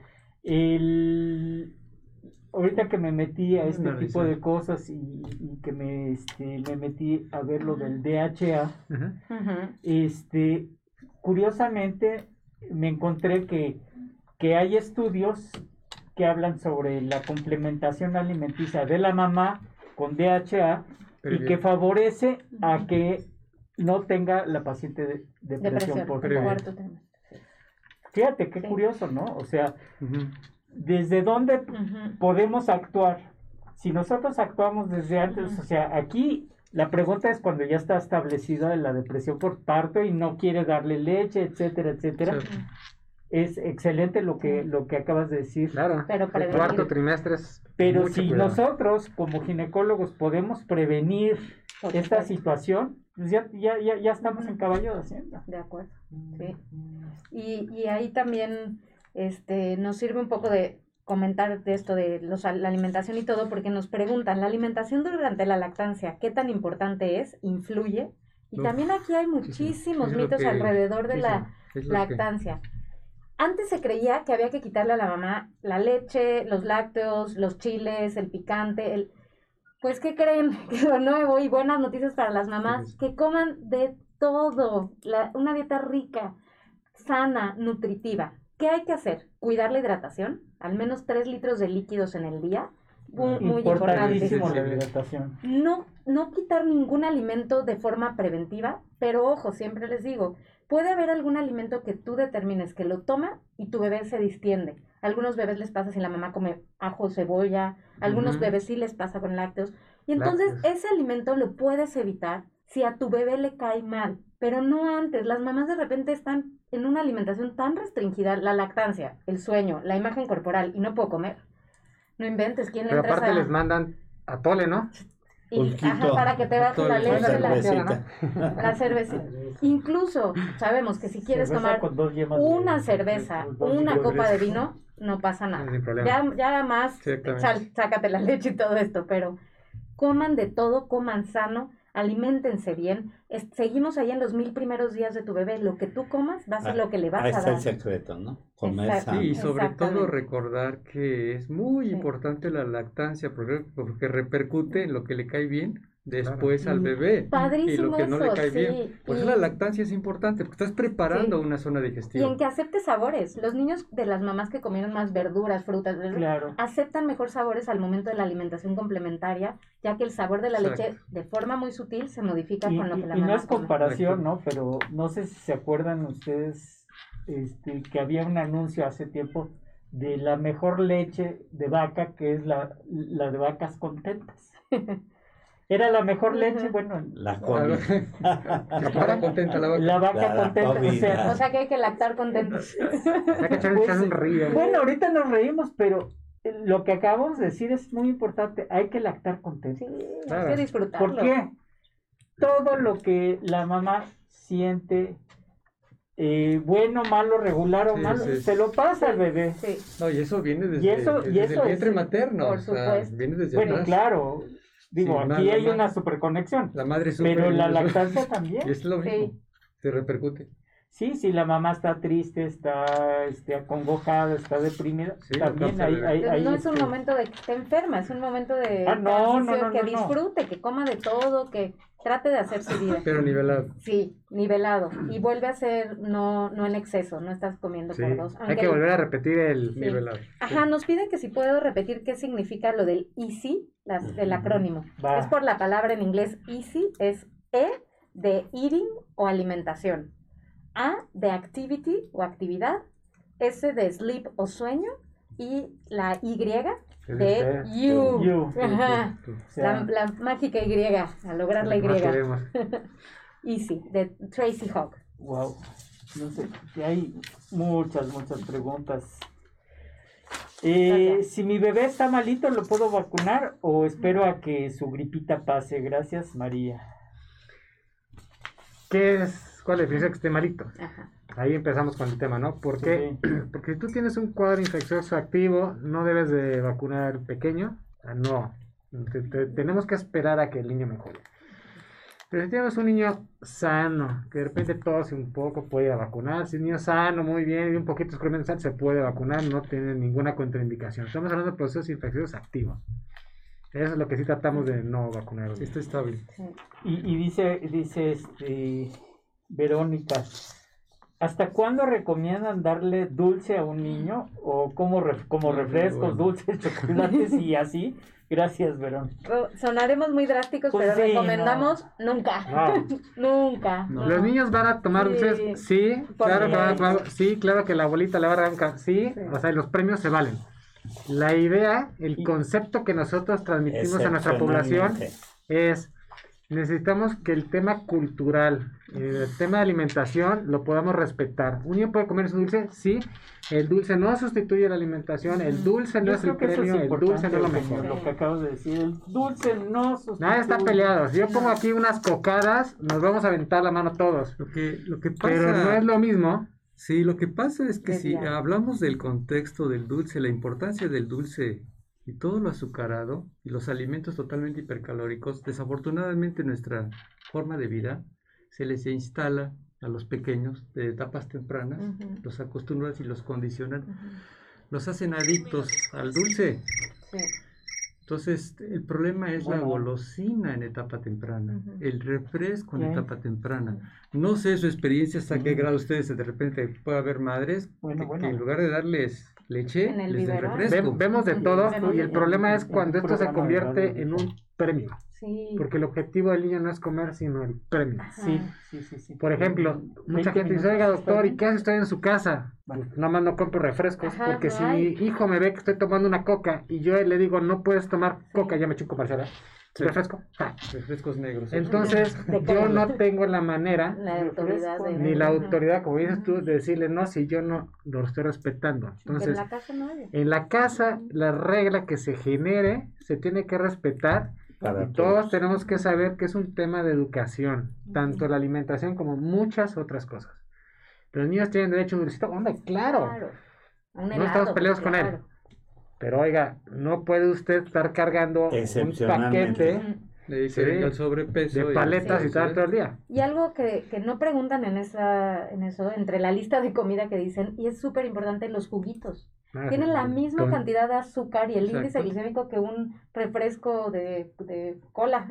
Entonces, el juguito, aunque sea disque de fruta y de, de manzana, los jugos. Un día lo comentábamos con los famosos concentradores que anuncian que, que los concentradores de alimentos dicen, sacan un hombre así súper fuerte que hace sus batidos de, de fruta, digo, esas son unas verdaderas bombas. Bombas, de azúcar. Las frutas, les doy un, comentario sobre la la fruta se debe de morder, se debe de masticar, no se debe de consumir en, una ración, extractos. No. En raciones, una ración. Pero El que se hace una bomba. el que tiene siete melones y cosas. y además te lo tomas en líquido, entonces las calorías en líquido como que no las sientes tanto, porque a lo mejor te echas eso y tus huevitos. No, El huevito va adentro, ¿no? Entonces ahí que hablemos de los azúcares de tipo complejo o no complejo. O sea, normalmente el azúcar para que no se absorba debe haber un medio, una barrera llamada fibra. Claro, estamos hablando de la lactación pero esto se presta más adelante, en etapas más tempranas, a que los niños se saturen precisamente de alimentos bajos en azúcar tipo light, que es una toma de pelo también. Cuidado ahí, y como dices, este, es muy importante que muerdan la fruta. Importantísimo. Porque es la fibra y es el filtro para evitar que, eleve los niveles de azúcar. Sí, si quieres una naranja no la hagas jugo, cómete los gajos, qué rico además. Esa es la técnica de sí, la, gente, por ejemplo, que se toma tiene fibra. Su, su, taza de avena en la mañana con su fruta y eso hace que el índice glicémico no despierte la acción de la insulina y, y hace que, que, esa gente sea obesa. Y entonces, muy mala acción tomar avena por las mañanas. Ahí debe ser un, un alimento que sea básico, breve para que la acción insulínica empiece a despertar por las mañanas. Eh, tengo, hay varias preguntas. ¿Es normal que durante el embarazo quiere tener por un tiempo relaciones y quiera estar con mi esposa todo el tiempo y otras veces nada, eh, nada que ni quiera ver? Saludos. ¿Cómo, cómo? Que a veces se le quiere acercar mucho y a veces no. A veces Pero es el esposo, ¿no? O, sea, parece que está escrito desde el hombre. Sí. sí. El hombre es, es embarazado. Primero lo quiere tener y después ya no lo quiere ni ver. Ah, que la ah, esposa quiera tener relaciones y luego ya no lo quiera ni ver. Pero eso es normal, no solo en el embarazo, todo el tiempo, ¿no? A veces me cae re bien y a veces ya no lo quiero ni ver. Es el síndrome del refrigerador. Sí. Eso es normal. hay que, hay que tomar en cuenta que, que durante el embarazo también las, las hormonas de, de la mamá cambian. Y este y obviamente sí, sí es este estos, estos, cambios eh, hacen que la mamá en un momento disminuye el deseo. disminuye su deseo sexual. Inclusive eh, durante la lactancia también en el puerperio pues obviamente la prolactina hace que, que, que, las que haya una disminución de, la, libido. sexual. Totalmente, y, yo creo que es normal. Se libera otro que sean cambios dependiendo de la etapa. Y qué, qué interesante si lo trasladamos como a la naturaleza, en el momento en que una mamá mamífero tiene una cría, se aboca a la protección y, que viva esa cría, ¿no? Y la prolactina hace eso y la parte sexual queda en segundo plano. Claro. Se vuelve un poquito lo mismo. Pues es fisiológico, es, totalmente normal, ¿no? O sea, para, si tomamos a las relaciones sexuales eh, como algo para procrear, pues en ese momento la naturaleza de la, de la gente pues va a ser que no, que no quiera procrear procrear. De ahí donde surge otro, otro, otro contexto, compañeros, es cuando dicen, es que durante la lactación no puedes quedar fértil, no puedes quedar embarazada. Ah, es, la lactancia no es ningún no anticonceptivo. es anticonceptivo, hablando de lo que es muy importante. Aguas, aguas. La, prolactina inhibe la ovulación, la ovulación. pero no, siempre, ¿no? No, siempre, pero eso no, no, es, no, es, siempre, no, siempre. no es anticonceptivo. Sí. Por eso de repente tiene deseo sexual la dama y de, repente, no, lo tiene. Claro. Y platicarlo con su pareja, ¿no? Estar como en el mismo canal de... Pero eso es importante, yo creo que ya la comunicación. Eso, hay, que hacer, el, tiene que analizarlo esta persona porque esa situación puede ir desde antes del embarazo. Claro. O se puede seguir después de la lactación. E, eso lo vemos con la, gente indígena, que sí tiene mucha prolactina, pero que está en su de, de chamaquitos. Exacto y que andan ahí. que, no, que, no ha visto su regla en varios años. Exactamente. Ni la conocen. Y, que son bastante fértiles y que uno tras otro, porque ni siquiera ven la menstruación en años. Está buena esta pregunta. A ver. Eh, doctora, doctores, nosotros para ayudar a nuestras esposas, ¿qué podemos hacer tanto durante y después del embarazo y ser parte de ese proceso?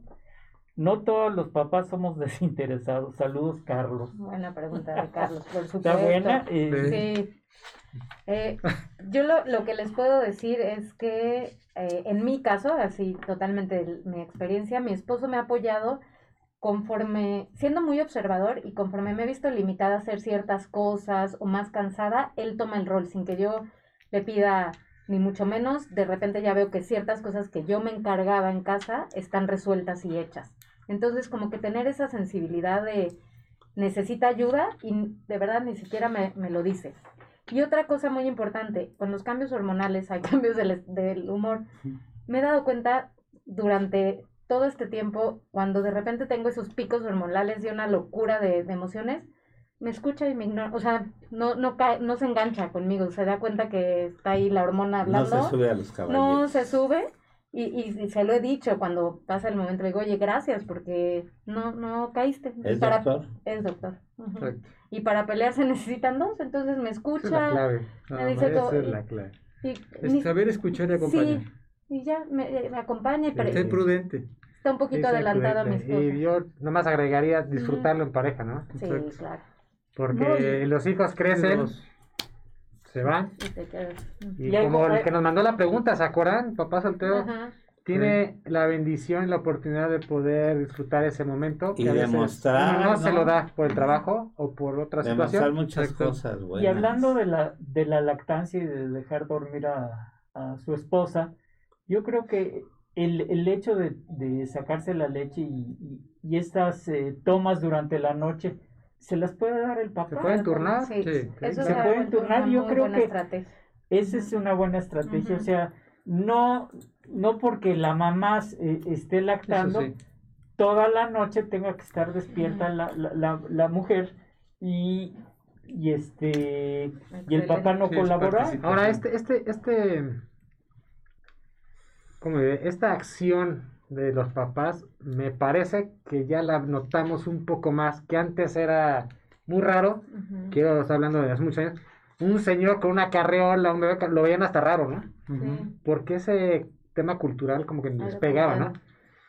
Hoy tenemos cada día más una participación de los hombres, lo cual me parece que está bien. Nos falta meterle mucho más, pero ese compartir ese vínculo, ese doblar responsabilidades, me parece que ayuda mucho a la pareja. Y en este momento, con todo lo que está sucediendo, se, ha, se ha prestado mucho precisamente para ese acercamiento. Sí, no, y sí ha habido cambios, tan ha habido cambios que en algunos eh, mercados públicos, eh, los, en los baños ya hay cambiadores para bebés. en el baño de hombres. En el baño de hombres, cosa que antes no había. En el baño de hombres, ver un cambiador para, para pañales eh, no existía. No existía. No, no ¿verdad? Y hoy en día, pues yo lo veo con mis hijos.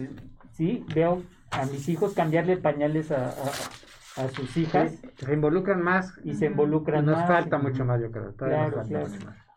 Wow. Sí. Sigue, sigue. Pues esta, esta pregunta eh, no tiene nada que ver con lo que estamos hablando. Eh, y esta tampoco, no sé si tengan. Está bien. A ver. muy buenas preguntas, qué bárbaro, muy buen programa. Y el rating hacia arriba. Marité tienes Ángel, ¿eh? Sí, aquí ya. Vámonos, la dejamos. Muchas gracias. Vámonos, la dejamos. Muchas gracias, muy contenta de estar aquí. Dice aquí, después de tener a mi bebé, ¿hasta cuándo puedo restablecer la intimidad? Lo comento porque mi esposa quiere, pero yo tengo miedo que la lastime. Híjole, eso es totalmente de los ginecólogos el momento en que den... Con cuidadito, ¿eh? Sí, sí, sí. la intimidad es muy variable, ¿no? Tiene cierto tiempo, Puede ser, este, hay que tomar en cuenta si fue parto o cesárea. Y eh, como, como rutina general, pues después de de los, de los 40 días, que es cuando llegan al consultorio y revisamos a la paciente que ahora sí que todo esté en su lugar, que no tenga algún problema. Y es cuando establecemos eh, nuevamente la anticoncepción, que ese es otro boleto y que podemos platicar de eso todo un programa. Pero si, si llegan a, a mi consultorio eh, y se les pone un dispositivo intrauterino eh, que los este, dispositivos hoy en día ya son liberadores de cierto progestágeno y son mucho mejores que los la generación anterior de anticonceptivos.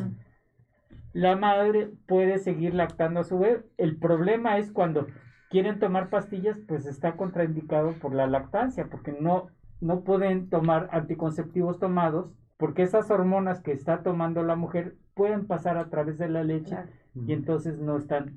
Entonces, es todo un tema la, la anticoncepción.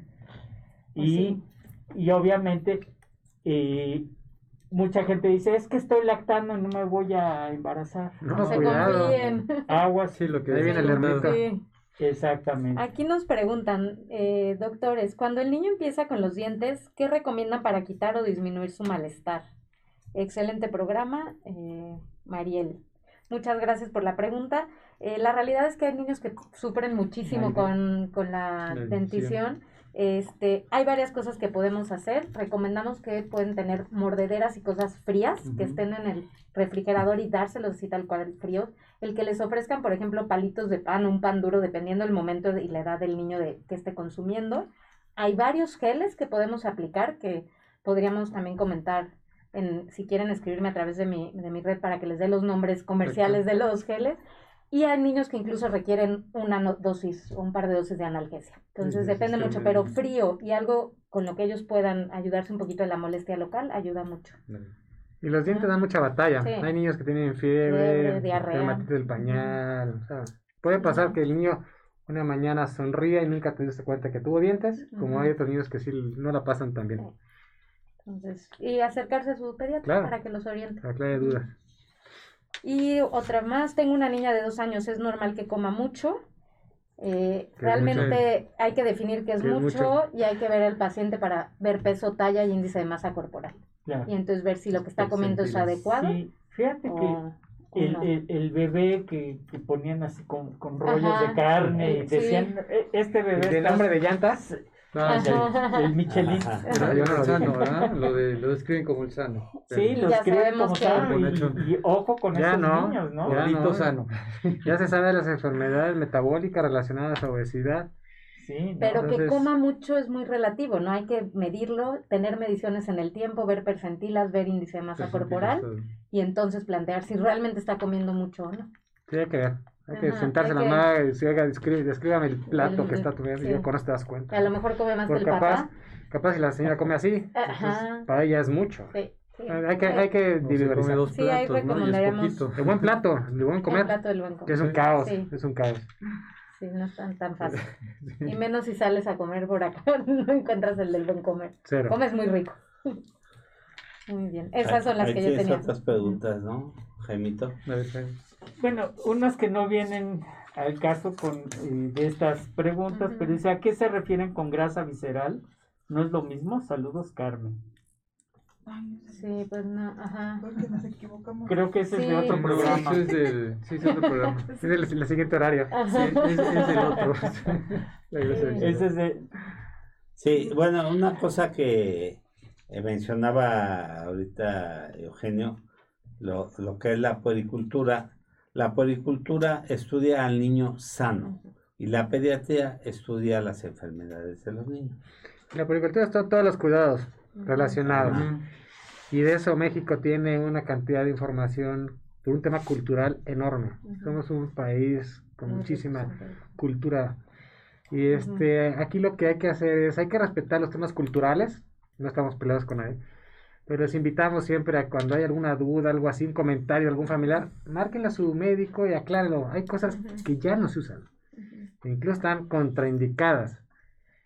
Entonces nada más hay que tener cuidado para no tener un problemilla. Y, ahorita que acabas de decir eso, eh, el, los, el manejo de medicamentos, yo creo que debe ser con mucho también mucho cuidado. Eh, yo, yo recuerdo cuando bueno, yo hice eh, la residencia rotatoria y entonces roté por el Hospital Infantil de México. La cantidad de niños que llegaban intoxicados por, por medicamentos que les administraban los papás, porque ah. pensaban que tenían cólicos.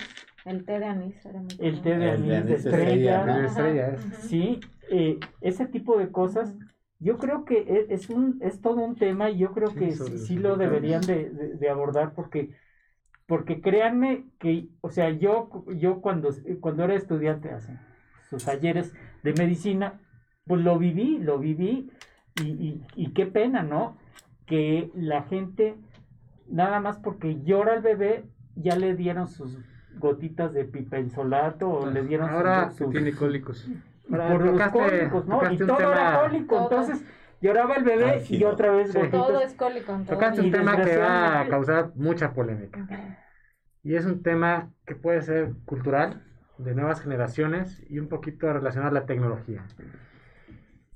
¿Dónde está el error? ¿Dónde está el error en que la persona que requiere algo te escribe y entonces si no le contestas o no va a la farmacia y entonces el que está en la farmacia que tampoco es médico dice le voy a recomendar agarra el botecito y se lo da entonces tenemos mucha gente que quiere solucionar cualquier tema a través de cuestiones tecnológicas sin ellos entender el compromiso que existe de un médico de que tienes que ver un paciente, tienes que ver qué es y tienes que darle una estructura a ese comentario.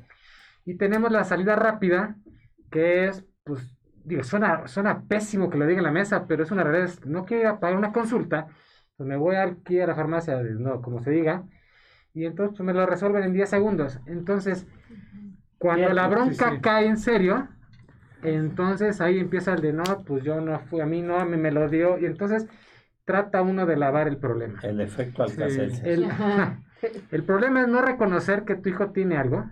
El problema es no reconocer que tú tienes que ir con la persona indicada yo no estoy peleado con el tema económico, menos ahora que tenemos un problema de salud en México. La gente tiene que acercarse a su médico. La justificación de la consulta de la distancia y todo no tiene una respuesta o un valor más o menor o como lo quiera ver la persona que revisar a su hijo. Y la gente se acostumbra a tener en sus casas farmacias. Doctor, ya le di, le puse y le quité hace cinco días y no mejora. Sí. caray. No, y luego es muy difícil. Todos creemos que tenemos una farmacéutica en la cabeza y hemos aprendido. Y los accidentes y ese tipo de cosas, a nosotros en la consulta es un tema muy álgido. Por digo que es muy álgido. La, la, taquifilaxia medicamentosa, ¿no? No, es eso. O sea, cosas que de repente me ha tocado ver en la consulta que te digo, pero es que ya le di tantos días esto y no mejora. Esto no es para niños, señora. Ah, no, me lo di, ya empezó a cascabelear la pobrecita, ¿no? Entonces es un tema real que afecta no pediatría, endocrino, gineco, cualquier especialidad. Es que el automedicarse y hacerlo de manera tan, tan abierta, ¿no? Tan, tan, tan fácil. Tú vas a Estados Unidos, ya me eché un gol aquí, otro país. Tú la receta del médico dice tal medicamento, tantas tabletas y nada más te dan eso.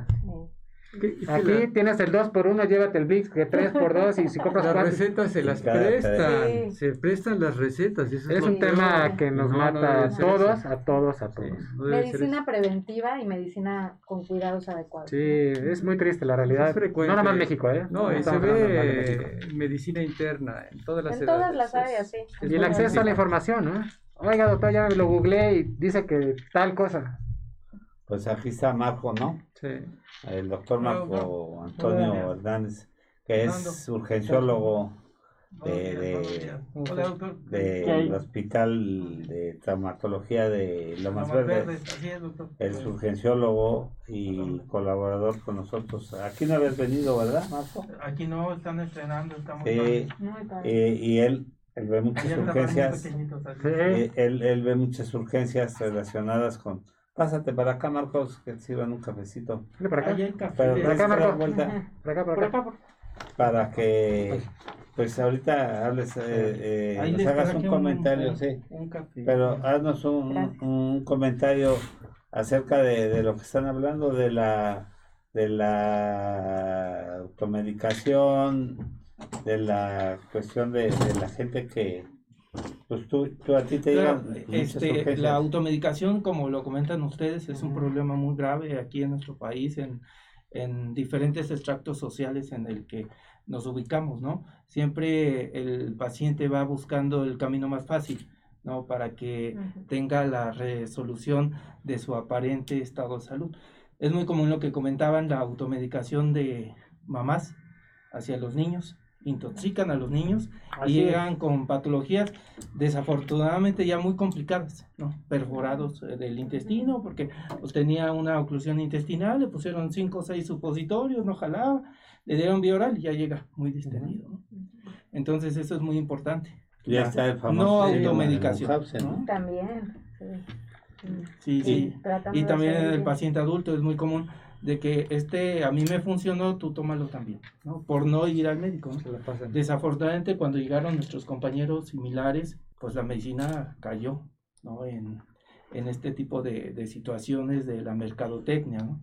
y desafortunadamente el paciente va y busca pues un, una atención médica que la tienen, ¿no? Pero la diferente manera de adquirir los medicamentos y el tipo de medicamentos que adquieren es muy complicado, ¿no? Y tu, tu especialidad ahí es, es con los antivenenos, ¿verdad? Así es, antídotos, ¿no? Antivenenos, ¿no? Dependiendo de, la intoxicación en la cual llegó, llegaron los, los niños, eh, los diferentes grupos de, edad, ¿no? Que es con lo que se presentan las diferentes este, intoxicaciones más frecuentes, ¿no? y en el paciente críticamente enfermo. Y es muy común la automedicación y el abuso de los medicamentos. Pacientes, paracetamol, el simple paracetamol. El simple paracetamol que parece inocuo y que efectivamente puede llegar a causar un problema de, de patopatía, o sea, de problemas del hígado. Eh, aspirina, bebé, niños que... Bueno, Jaime, no te vayas tan lejos. Con el tema del COVID el desabasto que hubo de, de, ya no vamos a decir nombres, ¿no? Ya no vamos a decir nombres de, de los pochipaquetes que había para tratamiento y prevención, que no están avalados de manera internacional y a comprar a todo el mundo. El New England, el Journal del New England, eh, mostró en una de las ediciones del año pasado la gran cantidad de intoxicación por paracetamol en, en el Reino Unido pero monstruosa. ¿Sí? A los pacientes pediátricos nos les dio en la torre a los de reumatología porque usan hidroxicloroquina, plaquenil, los niños con lupus con no hubo, pero eran niños que realmente lo necesitaban y quedó en desabasto para enfermedad de tejido conectivo. y están en la casa, mucha gente que lo compró, que lo tienen en su alacena, en el porci. Sí, sí. y hablando por, en particular del paracetamol, el número de presentaciones en las cuales se presenta es, es mucho. Ajá, para Solución, vía oral, jarabe, tableta, este, eh, supositorios. Entonces, la gama de paracetamol y el tipo de, de marcas de patente y no patente es impresionante. Y es que van escalando la dosis, o sea, ya, ya no dicen, bueno, si, si era, no sé si te acuerdas que la marca está mejoral, decía si no le sirve un mejoral, pues le damos dos mejorales. Mejor, mejora, mejoral. Le damos tres, cuatro. Y, y, a mí me han llegado pacientes con diclofenaco, que el estándar es 100 miligramos al día. Pues me han llegado pacientes que se toman hasta seis. Claro. 600 miligramos de diclofenaco y llegan así, todas temblorosas. Hay que buscar con, médica. Con, con enzimas hepáticas hasta el cielo. y, usted, y, ustedes en su experiencia como médicos en, en, pediatría, es muy importante entender cuál sería la acción del ácido salicílico en pediatría y la importancia. Por ejemplo, cuando tienes enfermedades de tipo exantemático o de tipo virales, incluso con ciertas vacunas, después el tiempo después de algunas vacunas hay riesgo de síndrome de Reye. Creo que lo, importante aquí es buscar atención médica oportuna, de calidad y, tener una buena, lo dijimos al principio del programa, buena relación médico-paciente para estar en comunicación adecuada y, estar todos protegidos. Entonces el tema es individualizar a cada paciente, a cada persona, no todos somos iguales, aunque sean de la misma familia. Y con su médico. La clave es con su médico. Y, y otro secreto de esto es no, no consultas por videollamada. No. Porque es otro problema que así es que nos está trayendo muy grave, ¿no? Este me vio por videollamada, sí, pero no sé nunca te vio, ¿no? no, lo, no lo palpé, no lo escuché, entonces eso nos, está trayendo otro problema muy grave. La cosa es que la ley te hace legalmente responsable. Sí, sí claro, que hagas. Tú lo mandaste. Y claro que queremos ayudar y ver a los niños, entendemos la situación de pandemia, el miedo de salir, pero nos lo ponen muy difícil. Recetar a un niño sin verlo, sin tocarlo, sin escucharlo. No, es peligroso. Inclusive ya hay compañías que, que a los médicos les dicen, bueno, si tú vas a atender una llamada, que te la paguen. Yo personalmente nunca he aceptado ese tipo de, de, tratos. De ninguna manera. O sea, eh, sí acepto llamadas y sí puedo aconsejarle a, la gente cualquier cosa, pero lo primordial, lo primordial, y más si es un, si es un paciente o una paciente que me dice, oye, me está doliendo, estoy consangrado, estoy con esto, venme a ver. Oye, son las 3 de la mañana, venme a ver. Eh, te abro el consultorio o, nos vemos en urgencias. O vete al hospital, ahí te va a tener un accidente y me va a O vete al hospital, exactamente, y, y, y, vemos que, que, hay. Es que el pues, acercamiento y la relación médico-paciente se nos acabó el tiempo. Pero Marita va a regresar porque ha dejado un rating muy alto. Vámonos todos. Muchísimas gracias, muchas gracias por invitarme. Muy contenta de, de haber venido aquí hoy con ustedes. No, bienvenida. Feliz de estar de que, aquí. De que eres muy guapa, nos muchas felicitas gracias. a tu marido. Gracias. Y que tienes unos grandes conocimientos. Claro, muchas gracias. Y este pues ya, ya te va a programar. Este, claro, platicamos de, de COVID en niños o, de todo lo Saben que los dolores de crecimiento en la infancia también tema muy interesante de reumatología, en fin. Hay mucho que hablar y los, los invito a, los que nos están viendo a que sigan mi, mi red social en Instagram, arroba dra.pediamom.